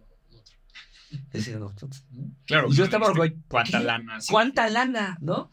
Cuando le dije, oye, te puedo ayudar a que transformemos la cultura, a que todos seamos cinepolitos, a mejorar el engagement, a que baja la rotación, incrementamos tres puntos porcentuales la venta y podemos ganar dos puntos porcentuales de market share por año, Alex. Traigo una idea que podemos implementar. Dijo, llévate de viaje a los directores, habla con mi asistente y vámonos todos a un retiro. Sí, cambia todo, totalmente. Cambia todo, cambia todo. Y ahí es donde creo que hay que colocarse en ese, en ese punto, ¿no? Jorge, cu- cuando, cuando te vas, y ahorita otra vez hablando de Disney, después te vas para allá. Sí. ¿Cómo es trabajar en la empresa que da el producto? Porque no quiero decir la empresa más feliz del mundo, porque Sí. no lo sé, pero que da el producto más feliz del mundo, ¿no? O sea, el Sí. servicio más espectacular del mundo, ¿no? Sí. ¿Qué hacías ahí? Supe que estuviste involucrado también en, en- en una parte de Disney Plus, igual el tema de ESPN. Sí. ¿Cómo es ahora? O sea, primero esa pregunta, ¿no? De que cómo es la cultura corporativa de Disney en comparación con el producto que venden. ¿Qué chamba tenías allá? ¿Y cómo es trabajar en Disney Plus? Que es el culpable de que la ventana se acorte y no. Cinépolis, tu ex empleador, tenga por contrato que nadie me va a molestar en estos 180 días. ¿O cómo funciona todo eso? Bueno, primero déjame decirte algo. Yo me acuerdo que cuando llegué a, cine, a, a Disney, a mi entrevista eh, de trabajo fue en Nueva York, porque esta era una posición global. En Disney, las posiciones globales están en Nueva York. Hay después muchísimas divisiones, ¿no? ESPN está en Bristol, Connecticut. Ok. Eh, los, eh, las casas productoras están en Burbank, en California, ¿no? Eh, están divididos. Los parques, las atenciones de parque están en Florida. Está dividido. Pero mi posición era global. Y yo estaba en Nueva York. Estaba exactamente, ubicas Columbus Circle en Nueva York, donde termina, Ajá. donde termina eh, Times Square. Ajá.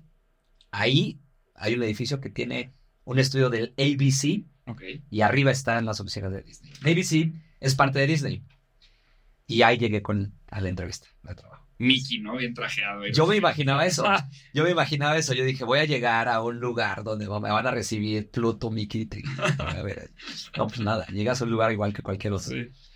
Pues abres la puerta. Y sí me di cuenta del monstruo que es eso. Al- en el piso en el que me entrevistaron le llamaban The United Nations. Porque había gente de todo el mundo. Había gente, pues latinos, argentinos, mucho argentino porque, porque el corporativo de Latinoamérica en Disney está en Argentina, en Buenos Aires. ¿Por qué? Pues porque está. Y gente de todos los demás países por las posiciones globales. ¿no? Le llamaban The United Nations. Era el piso, no me acuerdo, 54 de esa torre de donde se veía todo Central Park. Y llegas y es gente de traje, ¿no? Sin corbata, eh, con sus pantalones khaki, su gente aquí, ¿no? Como cualquier otro lugar. Nada mundo, mágico. ¿no? O sea, yo dije, bueno, ¿y dónde está esa magia, no? Sí. Pero cuando llegué, se acercó eh, una persona que era el CEO de ESPN, Ok. este, y me dijo, welcome to the happiest place on earth. Dijo, Bienvenido al lugar más feliz. Ujú. Hubieras visto Juan mi sonrisa cuando John me dijo esto, ¿no? Y así de, wow, eh, ok, y luego qué sigue, ¿no? ¿No los al parque o qué, no? Este, obviamente te entregan tus benefits que eran espectaculares. Yo podía ir gratis de crucero, podía entrar yo y cinco personas diarias a cualquier parque en el mundo, todo pagado. O sea, esa parte, pues padrísimo. Sí. Había unas cosas interesantísimas y eran las sesiones de un bloque de ejecutivos más importantes de la compañía con Bob Iger, que a la fecha pues regresó Sí, después sí, de que se tuvo que ir de retiro y regresó. Él tiene un libro maravilloso, Sí, este, que si no lo han leído, leanlo. Sí. The Ride of a Lifetime. Exacto. Bueno, Bob, él convocaba antes de las quarterly meetings, que así se llamaban, Ujú. que son las reuniones en donde rinde cuentas a los inversionistas, a la banca de inversión eh, y a los accionistas y tenedores de acciones en general de, la compañía sobre el estado que guarda la empresa, los negocios, los diferentes eh, departamentos y divisiones y qué iban a hacer para poder incrementar el valor de la acción. Y eso ocurría cada trimestre, cada trimestre. Pero antes hacía una reunión con los 40 ejecutivos más importantes de la compañía. Y yo me acuerdo que de cuando entré a la semana pasó eso. Y entonces dije, esta es una compañía de súper primer nivel. Porque el tipo, Bob Iger, consultaba a sus líderes sobre qué decir, qué no decir, cómo decirlo, cómo venderlo, este, cómo eh, argu- argumentar contra alguna objeción por parte de la prensa, por parte de Wall Street, y, y cómo poder eh, apuntalar el contenido de la sesión de la quarterly meeting para poder maximizar la inversión en la compañía. Esto no era ir a hacer palomitas al cine, que no te conté lo de las palomitas, pero ahorita regresamos. Ah, sí, sí. Este, esto no era ir a ver cómo vendíamos más palomitas. Era como con ese speech captábamos inversionistas de acciones de The Walt Disney Company. Sí. Y era espectacular, porque el tipo oía a todo el mundo, el tipo escuchaba los comentarios de todo el mundo. Y luego estábamos presentes en la sesión y terminando la sesión pedía feedback. Y él decía qué dije bien, qué dije mal, cómo estuvo, qué opino, qué Ok. piensan. Entonces me di cuenta que es una empresa que, te- que luego me tocó a mí propagar eso, que crea un speak up culture. Ok. Eso es algo espectacular. Speak up culture significa una cultura donde la gente es oída y su opinión es tomada en cuenta. Ok. Y eso de Disney es espectacular. O sea, eso de verdad, en todos los foros cualquiera puede levantar la mano y decir esto está mal, yo creo que lo tenemos que arreglar, yo creo que esto está terrible. Y a mí me tocó estar en el lanzamiento de ESPN Plus y después a la postre pues de, de Disney Plus.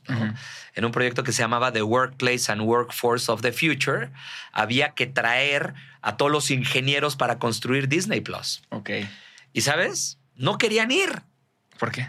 porque ESPN estaba en Bristol. Ok.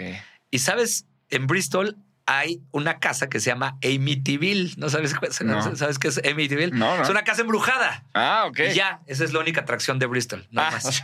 fin. Eso es todo, fin. y o sea, ¿qué hay en Bristol? Pues Amityville. Ah. ¿Qué es eso? Pues una casa embrujada. Que todo el mundo viene. Vi- Hay una película muy famosa que salió de una niña con un payaso que dan vueltas. Bueno, es ahí en esa casa. y eso es todo. Y ya no hay más, ¿no? Y ahí estaba ESPN. Cuando empezamos a tratar de reclutar gente para ESPN Plus y crear ESPN Plus, que es el antecesor de. Disney Plus, los ingenieros de Silicon Valley, expertos en crear esta tecnología, nos decían, pero ni en tus sueños más eróticos. Sí, sí, sí. O sea, No, brother, tengo no. aquí. Yo vivo en San Francisco, este, un clima rico, padre, un nivel, nivel, nivel de vida espectacular. Yo no me voy a meter a Bristol. Además, hace un frío terrible, no hay nada. Bueno, pues virtual. Y ahí empecé a hablar de temas de virtualidad y trabajo virtual antes de que viniera la pandemia, mucho antes. Ok. Entonces empezamos a reclutar ingenieros de la India, ingenieros de Silicon Valley, ingenieros de muchos lugares del mundo desde donde quisieran trabajar. Y ese fue el reto de crear ESPN Plus y Disney Plus. Y fue maravilloso porque pues, salimos y, y la cosa fue espectacular, aunque a la postre empezamos a, a ver la competencia brotar de una manera bestial. Hoy en día ese es ya no es un Blue Ocean, ya es un Red Ocean y ya todos están con sus plataformas. ¿no? Sí, es una locura. Yo siempre he dicho que lo que pasó, por ejemplo, con la música en stream con Spotify, me parece muy acertado, que es, hay un agregador que se encarga de la tecnología, son expertos en tecnología, Sí. ellos no producen contenido, dejan a las disqueras, a los cantantes producir y te encargas de hacer la mejor plataforma del planeta Tierra, ¿no? Tal cual.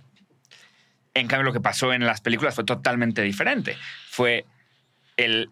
O sea, Netflix, que era el principal agregador al principio, quiso meterse a la producción. Entonces Disney dice: Pues si tú te vas a meter para acá, yo también me voy a meter para allá.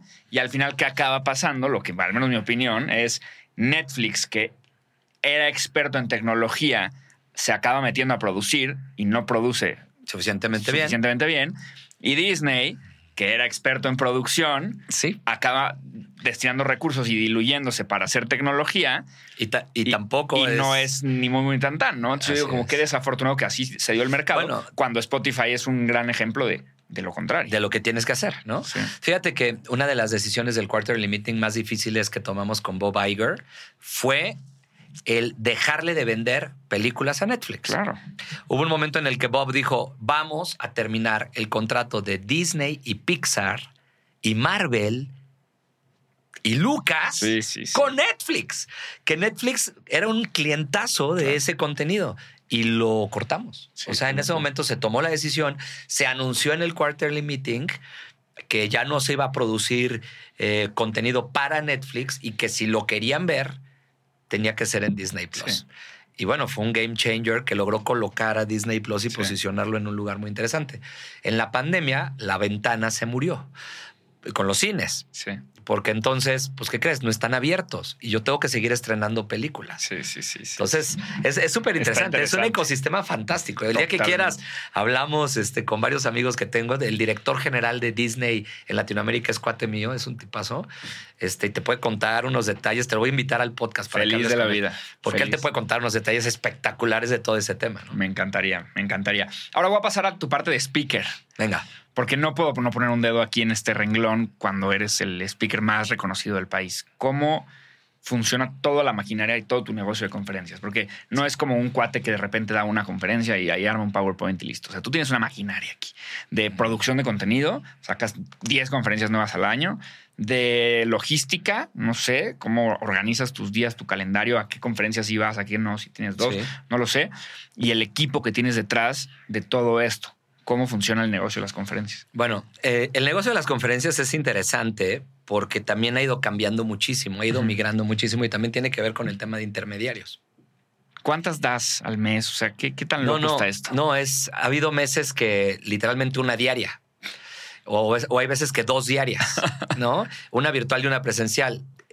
Esto es algo que obviamente es seasonal, ¿no? Sí. O sea, hay temporadas donde es muy alta la carga y hay lugares o momentos donde es muy bajita.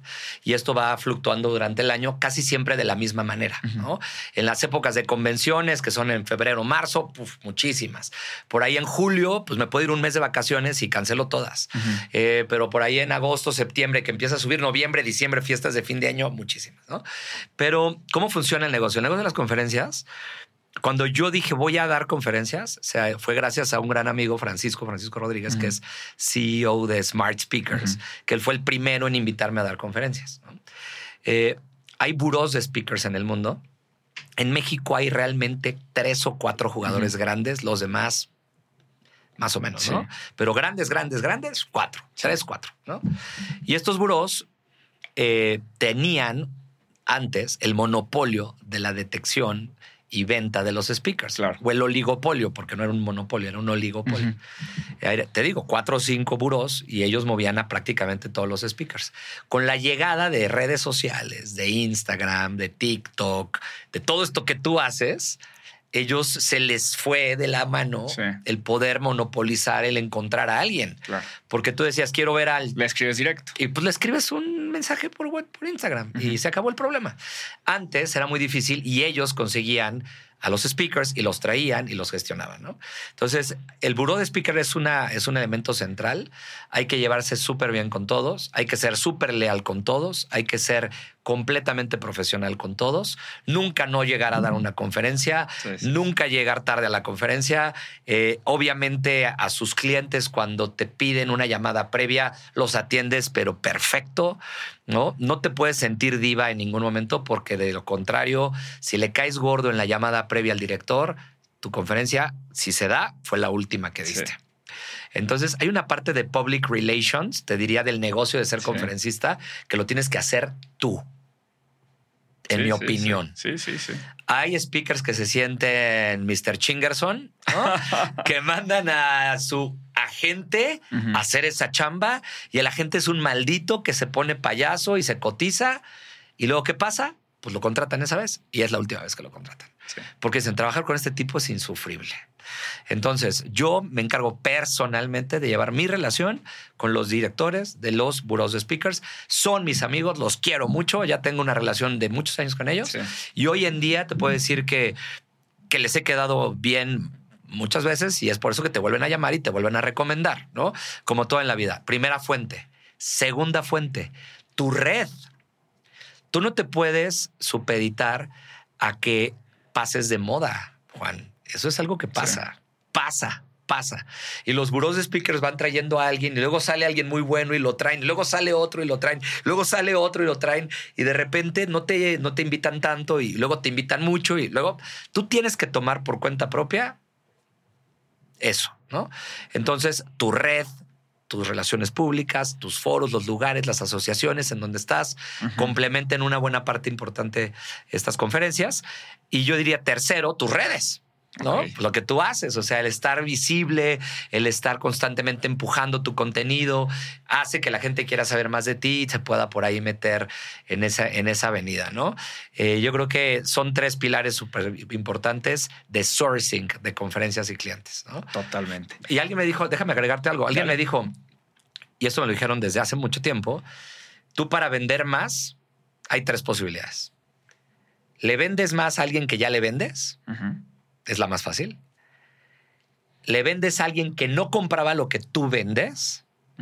¿O le vendes a alguien que compraba lo que tú vendes, pero se lo compraba a alguien más, es decir, a tu competencia? Entonces yo creo que ahí hay tres diferentes avenidas de cómo vender. Esto lo, vende- lo platicamos en un curso de ventas consultivas, ¿no? La más sencilla es a los clientes a los que ya les vendes, véndele más. ¿Estás de acuerdo conmigo? Sí, sí, sí. Esa es extracción Ser de valor en marketing convencional, Sí, sí. ¿no? Pero ¿cómo le haces para alguien que no está dispuesto a gastar un dinero en una conferencia que se anime a venderte o a comprarte una conferencia y gastar ese dinero por primera vez? Sí, sí, sí. Y ahí es donde está el reto interesante, ¿no? Ese es el reto interesante. Este, ¿qué, qué pasa cuando creas una conferencia? Porque al final entiendo toda la maquinaria para poder venderla, pero para darla y que la gente aplauda y salga feliz y no, lo que dijo Jorge estuvo increíble, no manches, vuelvan a traer y Sí. todo ese, ese tema. ¿Cómo creas? ¿Cómo decides? Un- hay un research, hay un este tema, me quiero meter por aquí, le voy a meter aquí tantito storytelling. ¿Cuál es el ingrediente Sí. de contar eh, o de pararte ya en el escenario a platicar algo? Mira, yo te diría, dentro del proceso, imagínate que estamos en una fábrica de conferencias, hay cuatro fases. Ok. ¿no?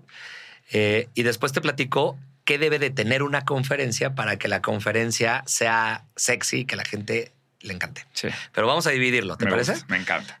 Si lo viéramos como un proceso de manufactura, hay cuatro etapas. La primera etapa es el brief, fundamental. Pero además que la oigas tú de primera mano o el que va a dar la conferencia. ¿no? Porque no es lo mismo que te diga tu asistente que si vas a dar una conferencia de, en este caso, ¿no? De mercadeo en redes. Ah, bueno, pues redes. No, si tú oyes el brief y tú oyes al director o al dueño o al director general y le preguntas qué mensaje quieres que quede clavado en la mente y en el corazón de la gente que va a estar ahí. Ok. Este, este, ok, ese mensaje, perfecto. Muy bien, ¿qué cosas no puedo decir por ningún motivo? No puedo decir que si las digo te vas a enojar. Un día me dijeron, no digas liderazgo. ¿Cómo? ¿Por qué? No, pues porque aquí nosotros liderazgo no decimos, decimos guía. Ok. Ah, bueno. ok. Imagínate que yo, Sí. yo digo liderazgo 400 veces en mi conferencia. Sí, sí, sí. Entonces, si hubiera hecho liderazgo, ¡pac! Sí, ¿no? sí, sí. El otro día, eh, en una, en, un- en una conferencia en Monterrey, el líder me dijo, familia, nos encanta, somos una familia, ¿no? Familia. Y yo en mi conferencia digo, ya, llega, ya que dejamos un poco atrás el término de que todos somos una familia, Ajá. ¿No? Hoy hay- una alianza entre el talento y las empresas y tal. Imagínate que yo no le hubiera preguntado a este cuate y digo, ya dejamos atrás el que todos somos una familia. El tipo hubiera dicho, bájenlo. Sí, ¿Estás de acuerdo? totalmente. Entonces, el brief es esencial y tienes que preguntar con curiosidad de saber y entender el negocio, como si te metieras a vender palomitas de su negocio. Sí. Ha habido clientes donde además del brief, cuando sé que me van a dar no una, sino muchas, me voy a chambear al negocio del cliente. Ok. Por ejemplo, esta feta nos dio un año de conferencias y de talleres y de muchas cosas. Nos trepamos a la camioneta de esta feta y fuimos a entregar paquetes con el uniforme de esta feta, como si yo hubiera entrado a trabajar a esta feta. De tal suerte que cuando lo cuentas y sabes de lo que están hablando la gente de la empresa, es Conecta. porque lo viviste. Sí. Y que cuando les dices, vamos a hacer el estafetazo, se muere de risa todo el mundo porque dice, ¿este cómo sabe? Ajá. Pues, pues porque me lo aventé. El estafetazo es cuando ya no hay otra opción y se te está acabando el tiempo de la entrega y ni modo, ¿no? Hay que hacer lo que hay que hacer. Estafetazo, ¿no? Ese tipo de insights ocurren en el brief. Y mientras más tiempo le inviertas al brief, más fregona va a salir tu conferencia. Primera etapa. Después hay una segunda etapa, que es la etapa del diseño de la conferencia.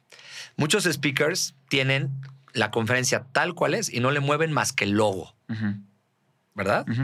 Tú dices, yo tengo mis ocho conferencias, mis tres que son muy exitosas, pues me invita el banco tal, pues le pongo el logo del banco y acabé. No, no, no, no. Pide en el brief todo lo que tiene que ver con la cultura de la empresa, su historia, sus eslogans, su estrategia, este, cómo vende lo que vende. Y ya que tienes todo eso, cambia tu contenido y vuélvelo de tu cliente. Ok. Entonces, por ejemplo, a, pesar de que a mí me encanta en mi conferencia decir el gol de todos, por Sí. ejemplo, Esa la he visto. Tú la has Sí. visto, una que dice el gol de todos. Este, en una, en un cliente me dijo que le gustaría, eh, porque es su eslogan, este, todos unidos hacemos la diferencia. Ajá. A ver, ¿qué te cuesta a la, la- la- la lámina poner todos unidos hacemos la diferencia? Sí. Entonces, cuando presentas el video y dices, todos unidos hacemos la diferencia, la gente dice, ¡yay! Sí, Sí. ¿no? Mi, mi director no está tan idiota. O sea, si el tipo lo está Sí, diciendo, porque acuérdate que grass is always greener on the other side. O sea, cuando te lo dice tu director, no sé si lo creo, pero cuando llega un experto y me dice lo mismo que me dijo mi director ayer, Sí. ah, entonces mi director tenía razón Sí, y, lo- tú direct, y el director está fascinado, ¿no? Entonces, esa parte en el diseño hay que hacer hiperpersonalización. Ok. No es fácil. Sí, porque puedes al final diluir tu conferencia Es muy sutil. que está planeada. Es muy Sí, sutil, claro. es muy sutil. Ahí hay arte, ¿eh? o sea, Sí. esa es la parte artesanal del trabajo, ¿no? Sí. Este, yo trabajo para Clase Azul, por ejemplo, que de Arturo Lomeligui, Sí. le mando muchos saludos, un amigo muy, muy querido, muy entrañable, el CEO. El cuate hace una botella de Clase Azul y es a mano. Sí. Y les ponen las líneas de oro y de platino a mano, de obscuras, a ciegas. es artesanal. Esta es la parte artesanal del trabajo. Esa es la segunda fase. La tercera, hay una parte gráfica que ahí le tienes que meter pues todo un trabajo. Nosotros en WeWow tenemos un departamento que le llamamos Content Factory. Ok. WeWow Content Factory, donde hacemos pues toda esa parte mega wow, ¿no? Las mejores imágenes, los mejores videos, alta definición, 4K. Ya le estamos metiendo ahorita temas de Oculus y un chorro de cosas, porque esa parte pues tiene que lucir espectacular, ¿no? Sí. Y en esta, en, esta, en esta tercera parte le metemos también el storytelling. Ok. ¿Cuál va a ser la historia? ¿Cómo empieza? ¿Cómo cierra? ¿En dónde se emocionan? ¿En dónde los, los subes para que se prendan? ¿En dónde los haces que lloren? ¿En dónde los haces pensar? ¿Qué datos le metemos? O sea, ahí hay todo un diseño de la parte más, eh, digamos, del happening, del storytelling y de los visuals. Y luego, por último, el delivery, ¿no? Y en el delivery, que esa es otra historia aparte, que es la segunda parte que te quería contar, tienes que lograr tres cosas. Hacerlos pensar, hacerlos reír y hacerlos llorar o que se emocionen mucho. Si haces las tres cosas en una hora, tienes 500 conferencias. Ok. Porque la gente se va y dice, wow, lo, el concepto que dijo, me voy pensándolo, pero me emocioné, pero me divertí, pero lloré cuando lo de mis papás Sí. que me acordé. Y entonces ya se vuelve inolvidable y es transferible tu conferencia y te recomiendan con otras personas. Ese es, y ese consejo me lo dio el director general de otro buró, que es también amigo mío, y él me dijo este consejo, ¿no? Sí. Hazlos, hazlos reír, hazlos llorar y hazlos pensar. ¿Qué tanto crees que tu back de amante de la actuación y que quisiste ser actor muchos años te ayuda No mucho. al delivery hoy en día? O sea, ¿usas esas herramientas? No todas. ¿Sí? Todas, todas. Yo fui de chavito actor 8 o 9 años. Y este, como actor, pues aprendes a cómo. Pero además te voy a decir una cosa. Yo creo que si tú quieres hacer llorar a alguien, si no sientes lo que estás diciendo, la gente se da cuenta y te descubren en 10 segundos. Sí, Yo no uso mis dotes de actuación para eso. sí. sí utilizo la técnica para conectar con la audiencia. Sí utilizo la impostación de la voz para hacerla amena. Imagínate un conferencista que habla así Sí, todo el sí, tiempo sí. y que empiece la conferencia y empiezas a dar datos y de repente entonces termina. Qué hueva, güey, qué flojera. Sí, sí, sí. En cambio, los silencios, las subidas, las bajadas, el matiz de la voz, esas cosas hace que la gente la mantengas alerta. Eso sí lo saqué de la parte de actuación. Sí. Pero la parte de hacer llorar a alguien, emocionarse a alguien hasta las lágrimas y que se pare y cierre el puño al final y llore y te salgas y te abrace, solo pasa si lo que tú dices lo sientes. Totalmente. Si no lo sientes, no pasa, ¿eh? Y antes de la conferencia, sé que te gusta y, en, un, en un tiempo escuchabas The Measure of a Man, ¿no? De. Elton John. Incluso para antes de estudiar, ¿no? Eh. Cuando estabas estudiando en la libre derecho, ¿no? Te metías al Exacto. coche y antes de, de los Oye, qué bien, qué bien documentado.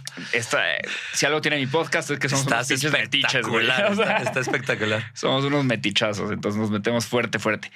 ¿qué haces antes de una conferencia? ¿Tienes un ritual? No, sí, a veces se puede, a veces no se puede. ¿no? ¿Tienes algún Pues mira, Sistema. Esa, esa canción, esa canción de Elton John que se llama The Measure of a Man. Al que no la haya oído, óigala porque es una canción lindísima. De hecho, sale en la última parte de la película de Rocky. 5. Ahí la oí por primera vez, ¿no? The Measure of a Man. Y la letra de, de la, de la canción eh, dice fundamentalmente que eh, vas a perder, vas a ganar y después vas a escoger y que cuando tienes la posibilidad de haber perdido en la vida y de haber ganado en la vida y de haber cometido errores y de haber triunfado, la medida del hombre está en elegir qué quieres, ¿no? Este, y yo creo que al final del día yo elegí ser conferencista. Yo elegí pararme enfrente de una audiencia. Yo elegí dejar de ser abogado. Yo elegí lo que elegí. Y si ya lo elegí, me toca medirme ante esa elección. Entonces, yo pienso antes de la conferencia, la medida de mi vida está determinado por la intensidad con la que vivo este momento si elegí esto para pasar desapercibido y para decir ya cumplí con mi chamba, pues qué mal elegí. No sirvió de nada haber renunciado a Baker, no sirvió de nada haber dejado Cinépolis, no sirvió de nada haber dejado Disney. Y entonces, pues ¿para qué hice lo que hice? ¿no? Sí. Entonces yo me la pongo para como un recordatorio de que para eso renuncié a todo lo que renuncié, para hacer de ese momento un momento inolvidable, por lo menos en mí. Yo no sé si en los demás, espero que sí, y creo que sí porque, porque te buscan y te vuelven a contratar, pero, pero es decir, como decía Alejandro Ramírez, que, que esta frase se la aprendí a él, que la vida no se mide por el número de veces que respiras, sino por las, los momentos que te quitan el aliento. Y para mí, lo más fregón de una conferencia no es el aplauso, ni es lo que te pagan, ni es el que te digan, ay, es el conferencista que viene de no sé dónde. No. Es esos 10 segundos antes en el que sabes que te vas a ir a medir frente a algo que no sabes cómo puede salir. Porque te puede salir un toro de 100 mil cabezas, gente que te echa mala vibra a veces, o una audiencia espectacular que se desborda y que es fascinante. Tú lo has vivido, tú lo has vivido y sabes perfecto a qué me refiero, ¿no? Hay audiencias y hay públicos que son maravillosos y hay públicos que dices, ¿estos cuates qué? Sí. Y empiezas perdiendo 4-0 con ellos. Tú estuviste, de hecho, en una, en una conferencia en donde la gente estaba cenando, Sí, ¿te acuerdas? Te tocó terrible horario. Terrible horario, No la solo gente cenando. cenando. Sirviéndole la, la cena. Sí, terrible. Y tú cuando vas a la conferencia piensas que van a estar todos enfocados, ¿eh? pues no te conocen, no tienen por qué guardarte pleitesía. Estaban sirviendo la cena y contra ese monstruo te toca enfrentarte y hacer y engancharlos. Y no todas las noches son maravillosas. ¿no? ¿Viste la película de Soul? Sí.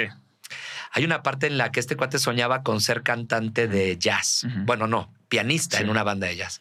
Y cuando lo logra, termina y le dice a la directora del grupo, ¿qué pasó? Le dice, ¿por qué no estás feliz? Si este era tu sueño, este era tu propósito, para eso trabajaste tanto, para tocar en la banda. Y le dice, es que no sé, como que no sé qué pasó, terminé y no se sintió bien. Y le dice la, la dueña de la banda, le dice, te voy a contar la historia de un pez. Este es un pez que va en el océano y se encuentra un pez más viejo. Y le pregunta, disculpa, ¿el océano? Y le dice, ¿el océano? Pues esto es el océano. Dice, no, no, no, esto es un montón de agua. Yo estoy buscando el océano. Y le contesta, this is the ocean. Este es el océano.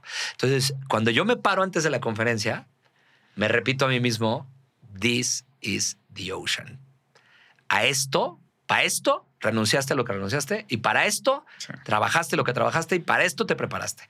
Este es el momento. No el día que estés en el Auditorio Nacional, no el día que venga eh, Wobie, no el día que llegue lo que va llegando. Eso llegará en su momento, pero este es el momento para el que tú renunciaste a lo que renunciaste en tu vida. Y eso es lo que hago. Simplemente me acuerdo que cualquier persona que pagó un boleto o que te pagó por una conferencia está ahí porque quiere ser inspirada, porque quiere aprender, porque quiere recordar algo. Y si tú estás de mal humor o estás enojado o estás triste, a ellos les vale gorro. ¿eh? Totalmente. En Disney dicen, there is, there- ¿cómo dicen? La frase dice, eh, no hay princesas tristes. No hay princesas tristes. O sea, en Disney tú llegas, ¿tú has visto una princesa triste? ¿Un. Buzz Lightyear triste? Sí, no, no, bueno. No hay princesas tristes. Entonces, Sí, sí, sí. no hay conferencista que llegue de malas y, que transmite el estar de malas. Aunque estás de malas, te puede estar doliendo el hígado, te puede estar divorciando, porque somos humanos y cometemos errores y vivimos momentos duros.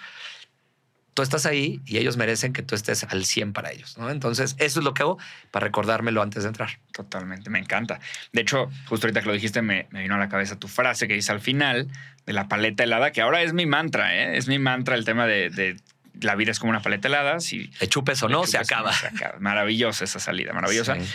Quiero preguntarte por WeWow cómo funciona ese negocio para cerrar. Y luego tengo unas preguntas que no tienen nada que ver con negocios que van a estar muy Ah, interesantes. fantástico. WeWow, eh, bueno, eh, WeWow se llama WeWow porque we, wow, no hay wow. Mi aspiración no es ser el mejor del equipo, es ser el mejor para el equipo. Alguien me dijo, un amigo mío muy cercano, Humberto Herrera también, que seguramente lo conoces. Sí, sí, perfecto. Humberto también este, tiene su podcast y es un tipo maravilloso.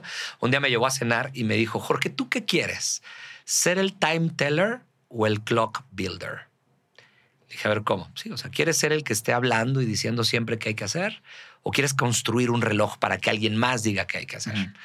Y me cimbró el comentario de Humberto, ¿eh? me, me tiró, dije, oye Humberto, me dijo, porque tú eres el time teller, o sea, eres el speaker, eres el que habla.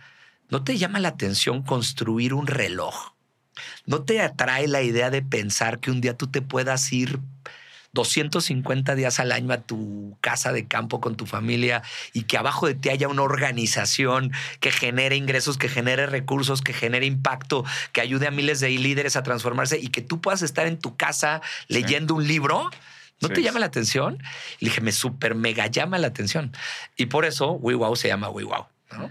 Hoy WeWow ¿Pero tiene... qué hacen? ¿Qué venden? ¿Qué hacemos? Somos una one-stop shop de HR hoy. Pasamos de ser una empresa que hacía conferencias, este, talleres, cursos, cultura, con lo de Delivering Happiness, ser una one-stop shop de HR. Es decir, cualquier persona que tenga cualquier tema de talento, de liderazgo, de cultura, de transformación, de lo que sea que tenga que ver con la gente de su empresa, yo cuando trabajaba como director de recursos humanos, buscaba empresas que me ayudaran a hacer eso.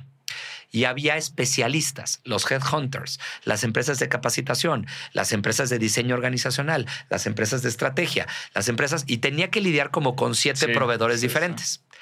Y lo que yo dije fue, vamos a hacer el primero, no sé si el único, pero el primero en Latinoamérica que sea el one-stop shop. Que cuando tú llegues, se te acabaron todos tus problemas de gente. Y todas las empresas tienen problemas de Sí, gente. bueno. Entonces, que si quieres que te atraiga un líder, que te atraiga tu directivo, que desarrollamos a tu equipo, que motivemos a la gente en la convención, que trabajemos en la cultura, que transformemos, todo lo puedes hacer aquí. Entonces, tenemos especialistas, divisiones, que han sido socios de grandes firmas. Hemos traído gente talentosísima. Tenemos un director de contenidos que viene de una de las mejores empresas de contenidos que se llama Andrés, Andrés González. Tenemos gente que ha venido a hacer cosas espectaculares que lo hacían en sus empresas y los invitamos para que para que hiciéramos esto de manera unida, de manera conjunta. Son unidades de negocio. Tenemos diferentes unidades de negocio, la de cultura, la de programas, la de coaching, la de atracción de talento, la de diseño de contenidos. O sea, tenemos diferentes Sí. unidades. Una muy potente de consultoría estratégica de capital humano para dar advisory a CEOs de cómo transformar su organización o su estructura o su cultura, ¿no? Y estas unidades de negocio trabajamos de manera coordinada buscando, obviamente, generar crédito o trabajo para las otras unidades de negocio. ¿Dónde lo aprendí? En Baker. Baker era un one-stop shop legal. Baker era un one-stop shop legal. O sea, tú llegabas a Baker and McKenzie, tenías una bronca y te decían, aquí te resolvemos todo. Laboral, penal, fiscal, civil, mercantil, lo que quieras. Con una calidad Sí. top, ¿no? Y en cualquier parte del mundo. Entonces, copy-paste, nada más que en temas de HR, dentro de las cuales están las conferencias, están los talleres y está todo esto, ¿no? Así funciona. ¿Cómo funciona internamente? Work credit y client credit. Ok. Tú puedes traer un cliente y ese cliente es tu cliente, alguno de los socios. Este cliente puede ser que tenga temas que están vinculados con tu unidad de negocio. Por ejemplo, el cuate de Talent Attraction podría tener un cliente que le pida cubrir una posición ejecutiva o podría pedir después un curso o una keynote o algo. No importando lo que haga ese cliente, él recibe client credit. Ok. ¿ok? pero hay work credit. Es decir, el que trabaja al cliente, aunque no traiga al cliente, también cobra parte del dinero por haber traído, por haber trabajado al cliente. Entonces, no necesariamente los socios de WeWow, ya somos 50 personas, Ok. Tienen que saber vender todos. Tenemos un director de ventas que ayuda a vender y cerrar deals, pero con que sepan o trabajar o vender, pueden aspirar a manejar una business unit. Y ha sido muy divertido, es muy retador, es muy desafiante, porque en el nombre llevamos la penitencia. O sea, we, wow, Sí. ¿no? Entonces, tantito le fallas al cliente con una propuesta y te dicen, pues, Ya no es tan ¿qué guau. onda? No que muy, we, wow, ¿no? Sí. Y eso es retadorcísimo, ¿eh? Eh, Pero también lo otro pasa muy bien. El otro día estábamos con una empresa de tecnología grandísima. Acabamos de dar un curso que se llamaba Accountability, de cómo generar accountability y agile mindset juntos. Y le encantó el programa, todo ligado con un storytelling de Fórmula 1 espectacular a todos sus equipos, a todos sus líderes en todas las divisiones. Terminó la chava y le dijimos, ¿qué te pareció el curso? ¿Te gustó? Y nos contestó, ah, wow. Entonces, pues ese es el estigma y ese es el desafío y es la promesa y hay que trabajar muy duro para cumplirla todos los días. ¿no? Y, es, y es algo muy bonito. Yo estoy muy feliz, estamos muy contentos con lo que estamos haciendo. Estamos lanzando un podcast al que te comprometo públicamente para que, para Totalmente, que vayas. hombre, aunque no sea públicamente. ya Este, para, que, para que nos acompañes como padrino de la segunda temporada, pero que lo que buscamos es transformar historias. O sea, el why de WeWow es transformar historias. Transformar la historia de un líder ¿eh? En un gran líder. Transformar la historia de una compañía que está en problemas en una compañía exitosa. Transformar la historia de una cultura tóxica en una cultura wow. Entonces, eso es, eso es WeWow. Maravilloso, Jorge. Vamos a pasar a la última tanda. Venga. Tengo tres preguntas, nada que ver con negocios. Shoot. Una puede ser que sí. Eh, vendías discos piratas sin saberlo. ¿Qué pasó? ¿Cómo funciona, cómo funciona ese negocio? De, muy joven, ¿no? Sí, fue mi primer trabajo. No le digas a nadie. No le digas todo el mundo no viendo aquí. No digan, no, No digan, digan. no digan. Nadie lo ponga en los comentarios. Por favor, de aquí, de Instagram, de Facebook, de TikTok, que no salga. el clip de esta parte y la pongan Exacto. en TikTok y la vuelvan viral. A ver, la verdad es- fue un error de mi parte. Yo buscaba trabajo, tenía 14 años, no tenía chamba. Mi papá se había metido en un problema y busqué en el periódico y encontré un lugar que decía pues, se necesitan eh, vendedores sin experiencia. Y dije, that's me. Ajá. O sea, yo no tengo experiencia, eso es para mí, ¿no?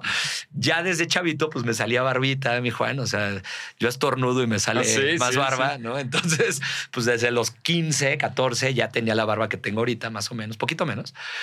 Y pues fui, pedí trabajo y me dijeron, claro que sí, tráete la mochila más grande que puedas. Hombre, pues ¿y para qué? No, pues porque vas a ser vendedor. Ah, perfecto, perfecto, sí voy a ser vendedor. Entonces fui con mi hermana que estaba en los Boy Scouts y me llevé la de los Boy Scouts, que era una cosa así gigante, ¿no? Y al día siguiente llegué y me acuerdo la porra, Juan, me acuerdo perfecto. Había porra, ok. Claro, llegas a, a una bodega en Naucalpan, amigos, imagínense lo que les estoy hablando. Yo de 15 años entré a una bodega en Naucalpan y, a- y se oye un grito al fondo. Are, are, are, hey, are, are, are, ho, 100 mil pesos en la mente, mi actitud me ayudará y nada me detendrá. Y gritaban, "Ah", y yo así, ¿no? Pues yo dije, a huevo, ¿no? Ajá. Y pues me clavé en el gritito y me dijo, ya cabrón, ya están motivados. Sí, perfecto. Vayan por sus cosas. Órale. Entonces, mochilas, volteé y pues eran películas pirata. Y te las ponían en la mochila y Las que, que- las que te cupieran. Ajá. Y te decían, tú me tienes que traer tres mil pesos. Ya me habían hecho firmar un pagaré. Y me dijeron, si no me traes tres mil pesos, embargamos a tus papás. Ándale. Embargamos de la manera no legal, ¿no? Por supuestamente, súper ilegal. Pero yo, yo, en ese momento, pues yo estaba muy menso, Sí. 14 años, no sabía si eso podía pasar o no. Entonces dije, pues aquí no hay de otra más que salir a vender, ¿no? Y a la calle, los videos a venderlos donde fuera. Este, yo no sabía que eran piratas. Pues yo dije, pues son videos. Sí. ¿eh? Me acuerdo eran Box Bunny, el Pato Lucas, y no me acuerdo quién más. De hecho, en alguna ocasión llegué a venderlo a una oficina, se lo puse así enfrente a la, a la recepcionista y me dijo, son piratas. Le dije, no, los de piratas me llegan la próxima semana. Estos son de Box Bunny. Pero- Hasta que me detuvo la policía. Me agarró la policía y me dijo, ¿estás vendiendo producto pirata? Y dije, no, no, no, no, no. Sí, son pirata, niño. ¿Qué edad tienes? No, pues 14.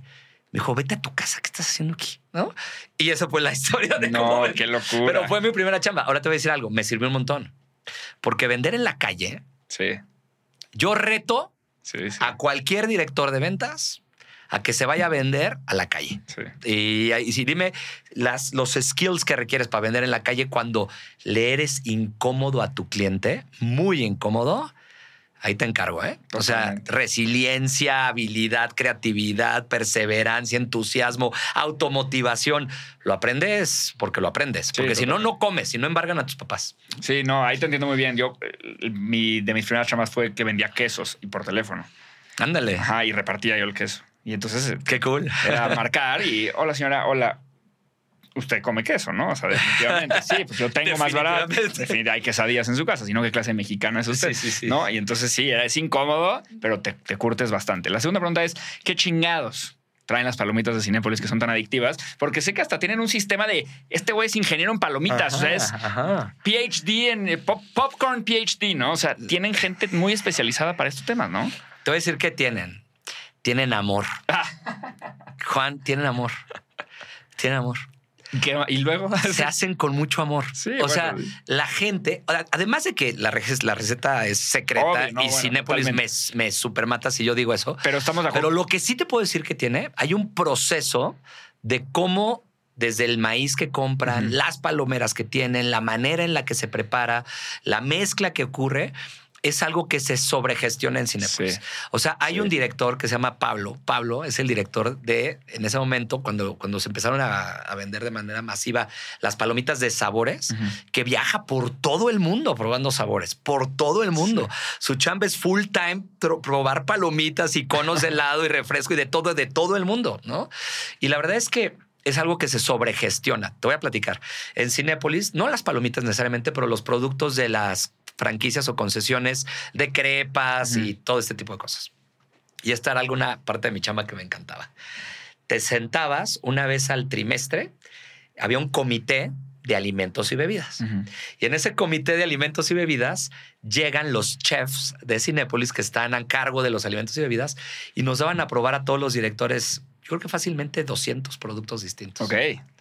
El mejor día de la chamba. No, bueno. Sí. Y los tequecitos y la no sé qué, y las crepas rellenas de queso Filadelfia con pechuga de no sé qué, y la no sé cuál, ¿no? O sea, a mí me encantaba. Sí. Entonces, obviamente hay una gestión muy, muy, muy particular de la elección y la calidad de los alimentos y las bebidas de Cinépolis. Y en particular en las palomitas, hay un tema de control de calidad hiper estricto. Hiper, mega, archi estricto. Es el core business de la empresa. Entonces, no puedo decirte la receta porque me matan, pero sí te puedo decir que se súper sobregestiona. Y no me preguntes, pero no saben igual las de Cinepolis No. que las de la competencia. No saben igual. No saben igual. O sea, a mí me podrán decir lo que quieran. Yo sé que la competencia las hace con aire caliente y no les meten este, la sustancia para que explote con el calor. Explotan por aire caliente. Eso lo hace la competencia, ¿no? Cinépolis tiene su receta. La sigue Sí, desde es hace muchos años y es una locura. Tú sabes que en la pandemia Cinépolis se mantuvo mucho gracias a las palomitas que Como se vendían en la dulcería por Waze. Ah. Digo por Waze, por Por Uber Rappi y por Uber. Rappi y por todas estas. Y salió el tamaño jumbo que te Sí. podías llevar, que eran cinco eh, canastos de mil veces. palomitas y te las Sí. traen a tu casa. Una unidad de negocio es palomitas a domicilio. El que quiera eh, ver una película el sábado en su casa por Netflix o por Disney Plus, pídase sus palomitas a Sí. Cinépolis y te llegan, ¿no? Es una locura, yo las, las pido muchísimo. Pero son Sí. maravillosas. No, me imagino, me imagino que hay todo un sistema, o sea, que no es como que hay las Sí, palomitas, no, no, es no, como hay gente encargada y, Y la merma y el cuidado de Sí. Nunca volver a poner al día siguiente palomitas que no se vendieron el día anterior. Te matan en Sí, sí, no. no. En muchos cines, eh, pues no se vendieron, ponlas en una bolsa, al día siguiente las vuelves a poner. Cinépolis se merman. Sí, Es como, pues, es comida fresca, pues. O sea, es algo totalmente. que sale y te las, así como salen, te las venden. Si duran más de X tiempo en la palomera y no se han Movido. movido las tiran. ¿No? O sea, si hay, hay un tema de cuidado en la calidad, en la temperatura, en el sabor, en la sal, en la mantequilla. O sea, hay una hiper maxi gestión de ese tema en particular. Me encanta. ¿Qué pasa con, con tu scorecard? ¿Cómo va en el tema de, de los 36 mil despidos? Porque yo, yo, te, yo te quería proponer, si el video llega a 36 mil views, chance ya estás limpio. Hombre, ojalá. O sea, a ver, tenemos videos, tenemos muchísimos videos arriba de 36 mil views, ¿no? O sea, Check. muchísimos. Entonces no, no lo veo tan loco, ¿no? No, vamos. ah, Sí, llevo la cuenta. ¿Ah, sí? Sí, sí, sí, sí. Llevamos medio millón Ah, Este, bueno, o sea, ya la pasamos hace, hace un buen rato. Hace, de hecho, propusimos en, en WeWow poner una meta de poder para el 2025 de haber transformado un millón de historias. Ok. Es decir, haber atendido a un millón de líderes y haberles hablado de cómo transformar su liderazgo, de cómo transformar la cultura. Llevamos medio millón Sí. de líderes en workshops. Esto sin los keynotes. Sin los keynotes. Sí, los sí, keynotes, pues No, pues ahí ya es un número Mucho más alto. mucho más grande. Pero en WeWow tenemos el Y es transformar historias y llevamos medio millón. Qué locura. 550 y tantas mil personas, más o menos. Bueno, pues de todos modos, la gente pues, que se rife con el view y con compartirlo. Por favor, para denle- que compartan, Todo lo que se pueda sumar a esas 36 mil almas, ¿no? no, Que- y la verdad que, con todo, con todo el amor y el cariño, con no aspiramos a, tampoco nos vamos a poner en plan de, de preaching ni Sí. nada. Con que haya una idea de este video que te sirva para decir, híjole, voy a tratar diferente a mi gente, voy a hacer mi negocio distinto, le voy a meter este condimento a las cosas. Una idea. Sí, ya la damos por buena. ¿no? Totalmente. Jorge, te quiero de verdad agradecer por todo. O sea, uno, por todo lo que me has platicado fuera de cámaras y las veces que nos hemos ido a comer y, y todo lo que me has ayudado a mí personalmente para mi negocio de las conferencias y todo lo que sabes de ese tema. Impresionante. Dos, por darme esta parte de tu tiempo de hoy, porque sé que estás enfermamente ocupado y, y, y- que me dones estas horas de tu día son una locura y de verdad lo, lo aprecio muchísimo. Y no solo que me las dones, sino que hables y todo lo que nos compartas. Entonces, neta, estoy impresionado. Este, te quiero agradecer muchísimo, muchísimo, muchísimo por haber venido y por todo lo que nos platicaste. Es obvio, este, cuando me, la gente me dice que, que por qué le va bien a alguien o por qué le va bien a alguien más, contigo siempre siento que es muy obvio. O sea, eres un tipazo, eres brillante y eh, tienes un súper corazón y ya eres el mejor storyteller que conozco, tal vez. Ay, muchas Entonces, gracias, qué honrado este, escucharlo. No, hombre. Entonces es bastante obvio para mí tu, tu éxito y por qué te va tan bien y por qué todo el mundo te quiere tanto. Y pues nada, muchísimas gracias por venir. No, hombre, muchísimas gracias, de verdad, Juan, y muchísimas gracias. Y si se puede, eh, síganos en, en Sí, WeWow. di todo lo que necesites, ponemos tus links aquí abajo. Sí, sí, eso. sí, si se puede, arroba somos WeWow. Así lo pueden encontrar en todas las plataformas, en las redes sociales. Jorge Rosas T. A mí me pueden seguir también en mis redes sociales, en Twitter, en Instagram. Buenísimo. ¿no? Eh, y en el canal de YouTube, Jorge Rosas Liderazgo, ahí ven videos gratis. O sea, yo tengo conferencias enteras gratis ahí de las de años anteriores, no las nuevas, obviamente. Eso se ve. Las que ya se dejaron de dar, las subimos, las regalamos a la gente para que el que no tenga dinero, y escucha esto que te voy a decir, y me van a matar lo de los buros, pero no me importa. La gente que no tiene lana y que quiere ver una conferencia, Sí. ahí está. No es la nueva. No es la más reciente, no es la más fancy ni la del contenido actualizado. Sacamos 10, 15 al año. Entonces, pues vamos poniendo las que ya no vendo, las dejamos ahí para que el que quiera eh, la pueda ver. El otro día mi hijo me dijo, papá, pusieron una conferencia tuya en la escuela. No manches. Y le dije, ¿en serio? ¿La Miss de liderazgo? Puso una conferencia tuya y no sabía que yo era tu hijo, me dijo mi hijo, ¿no? Ajá. Le dije, no sabes la cosa tan bonita saber Sí. que yo estoy transformando historias de gente que no conozco. Sí, totalmente. Yo no conozco a esas personas, pero ahí están, ¿no? Las nuevas, obviamente a través de los buros, de los diferentes buros, y los talleres y los temas de HR a través de WeWow. Así Me encanta. muchas gracias. Todos tus links los vamos a poner ahí. gracias. Muchas, muchas gracias. Y muchísimas gracias a todos por vernos, por escucharnos. Eh, varias cosas, como siempre, ya se las saben. Denme que su like, porque sin el like, YouTube no se enoja con nosotros, nos pone abajo el like. Ah, YouTube contento, entonces nos pone más arriba. Spotify igual, están en Spotify. El rating sirve un montón, entonces pongan cinco estrellas. Wow, maravilloso. Juan cada vez está menos calvo. Mientan si es necesario, no importa. pero que, lo importante es que comenten, que pongan like, que pongan share, lo que sea. Píquenle a todos los botones que haya, excepto al de cerrar para que eh, los algoritmos nos favorezcan y nos lleven a- más arriba en estos rankings y nos recomienden más y podamos traer a invitados tan exitosos como Jorge siempre. Eh, gracias por vernos, comenten qué parte del episodio les gustó más y nos vemos en mis redes sociales. Venga de ahí? Yeah. Venga de ahí, ahí estuvo.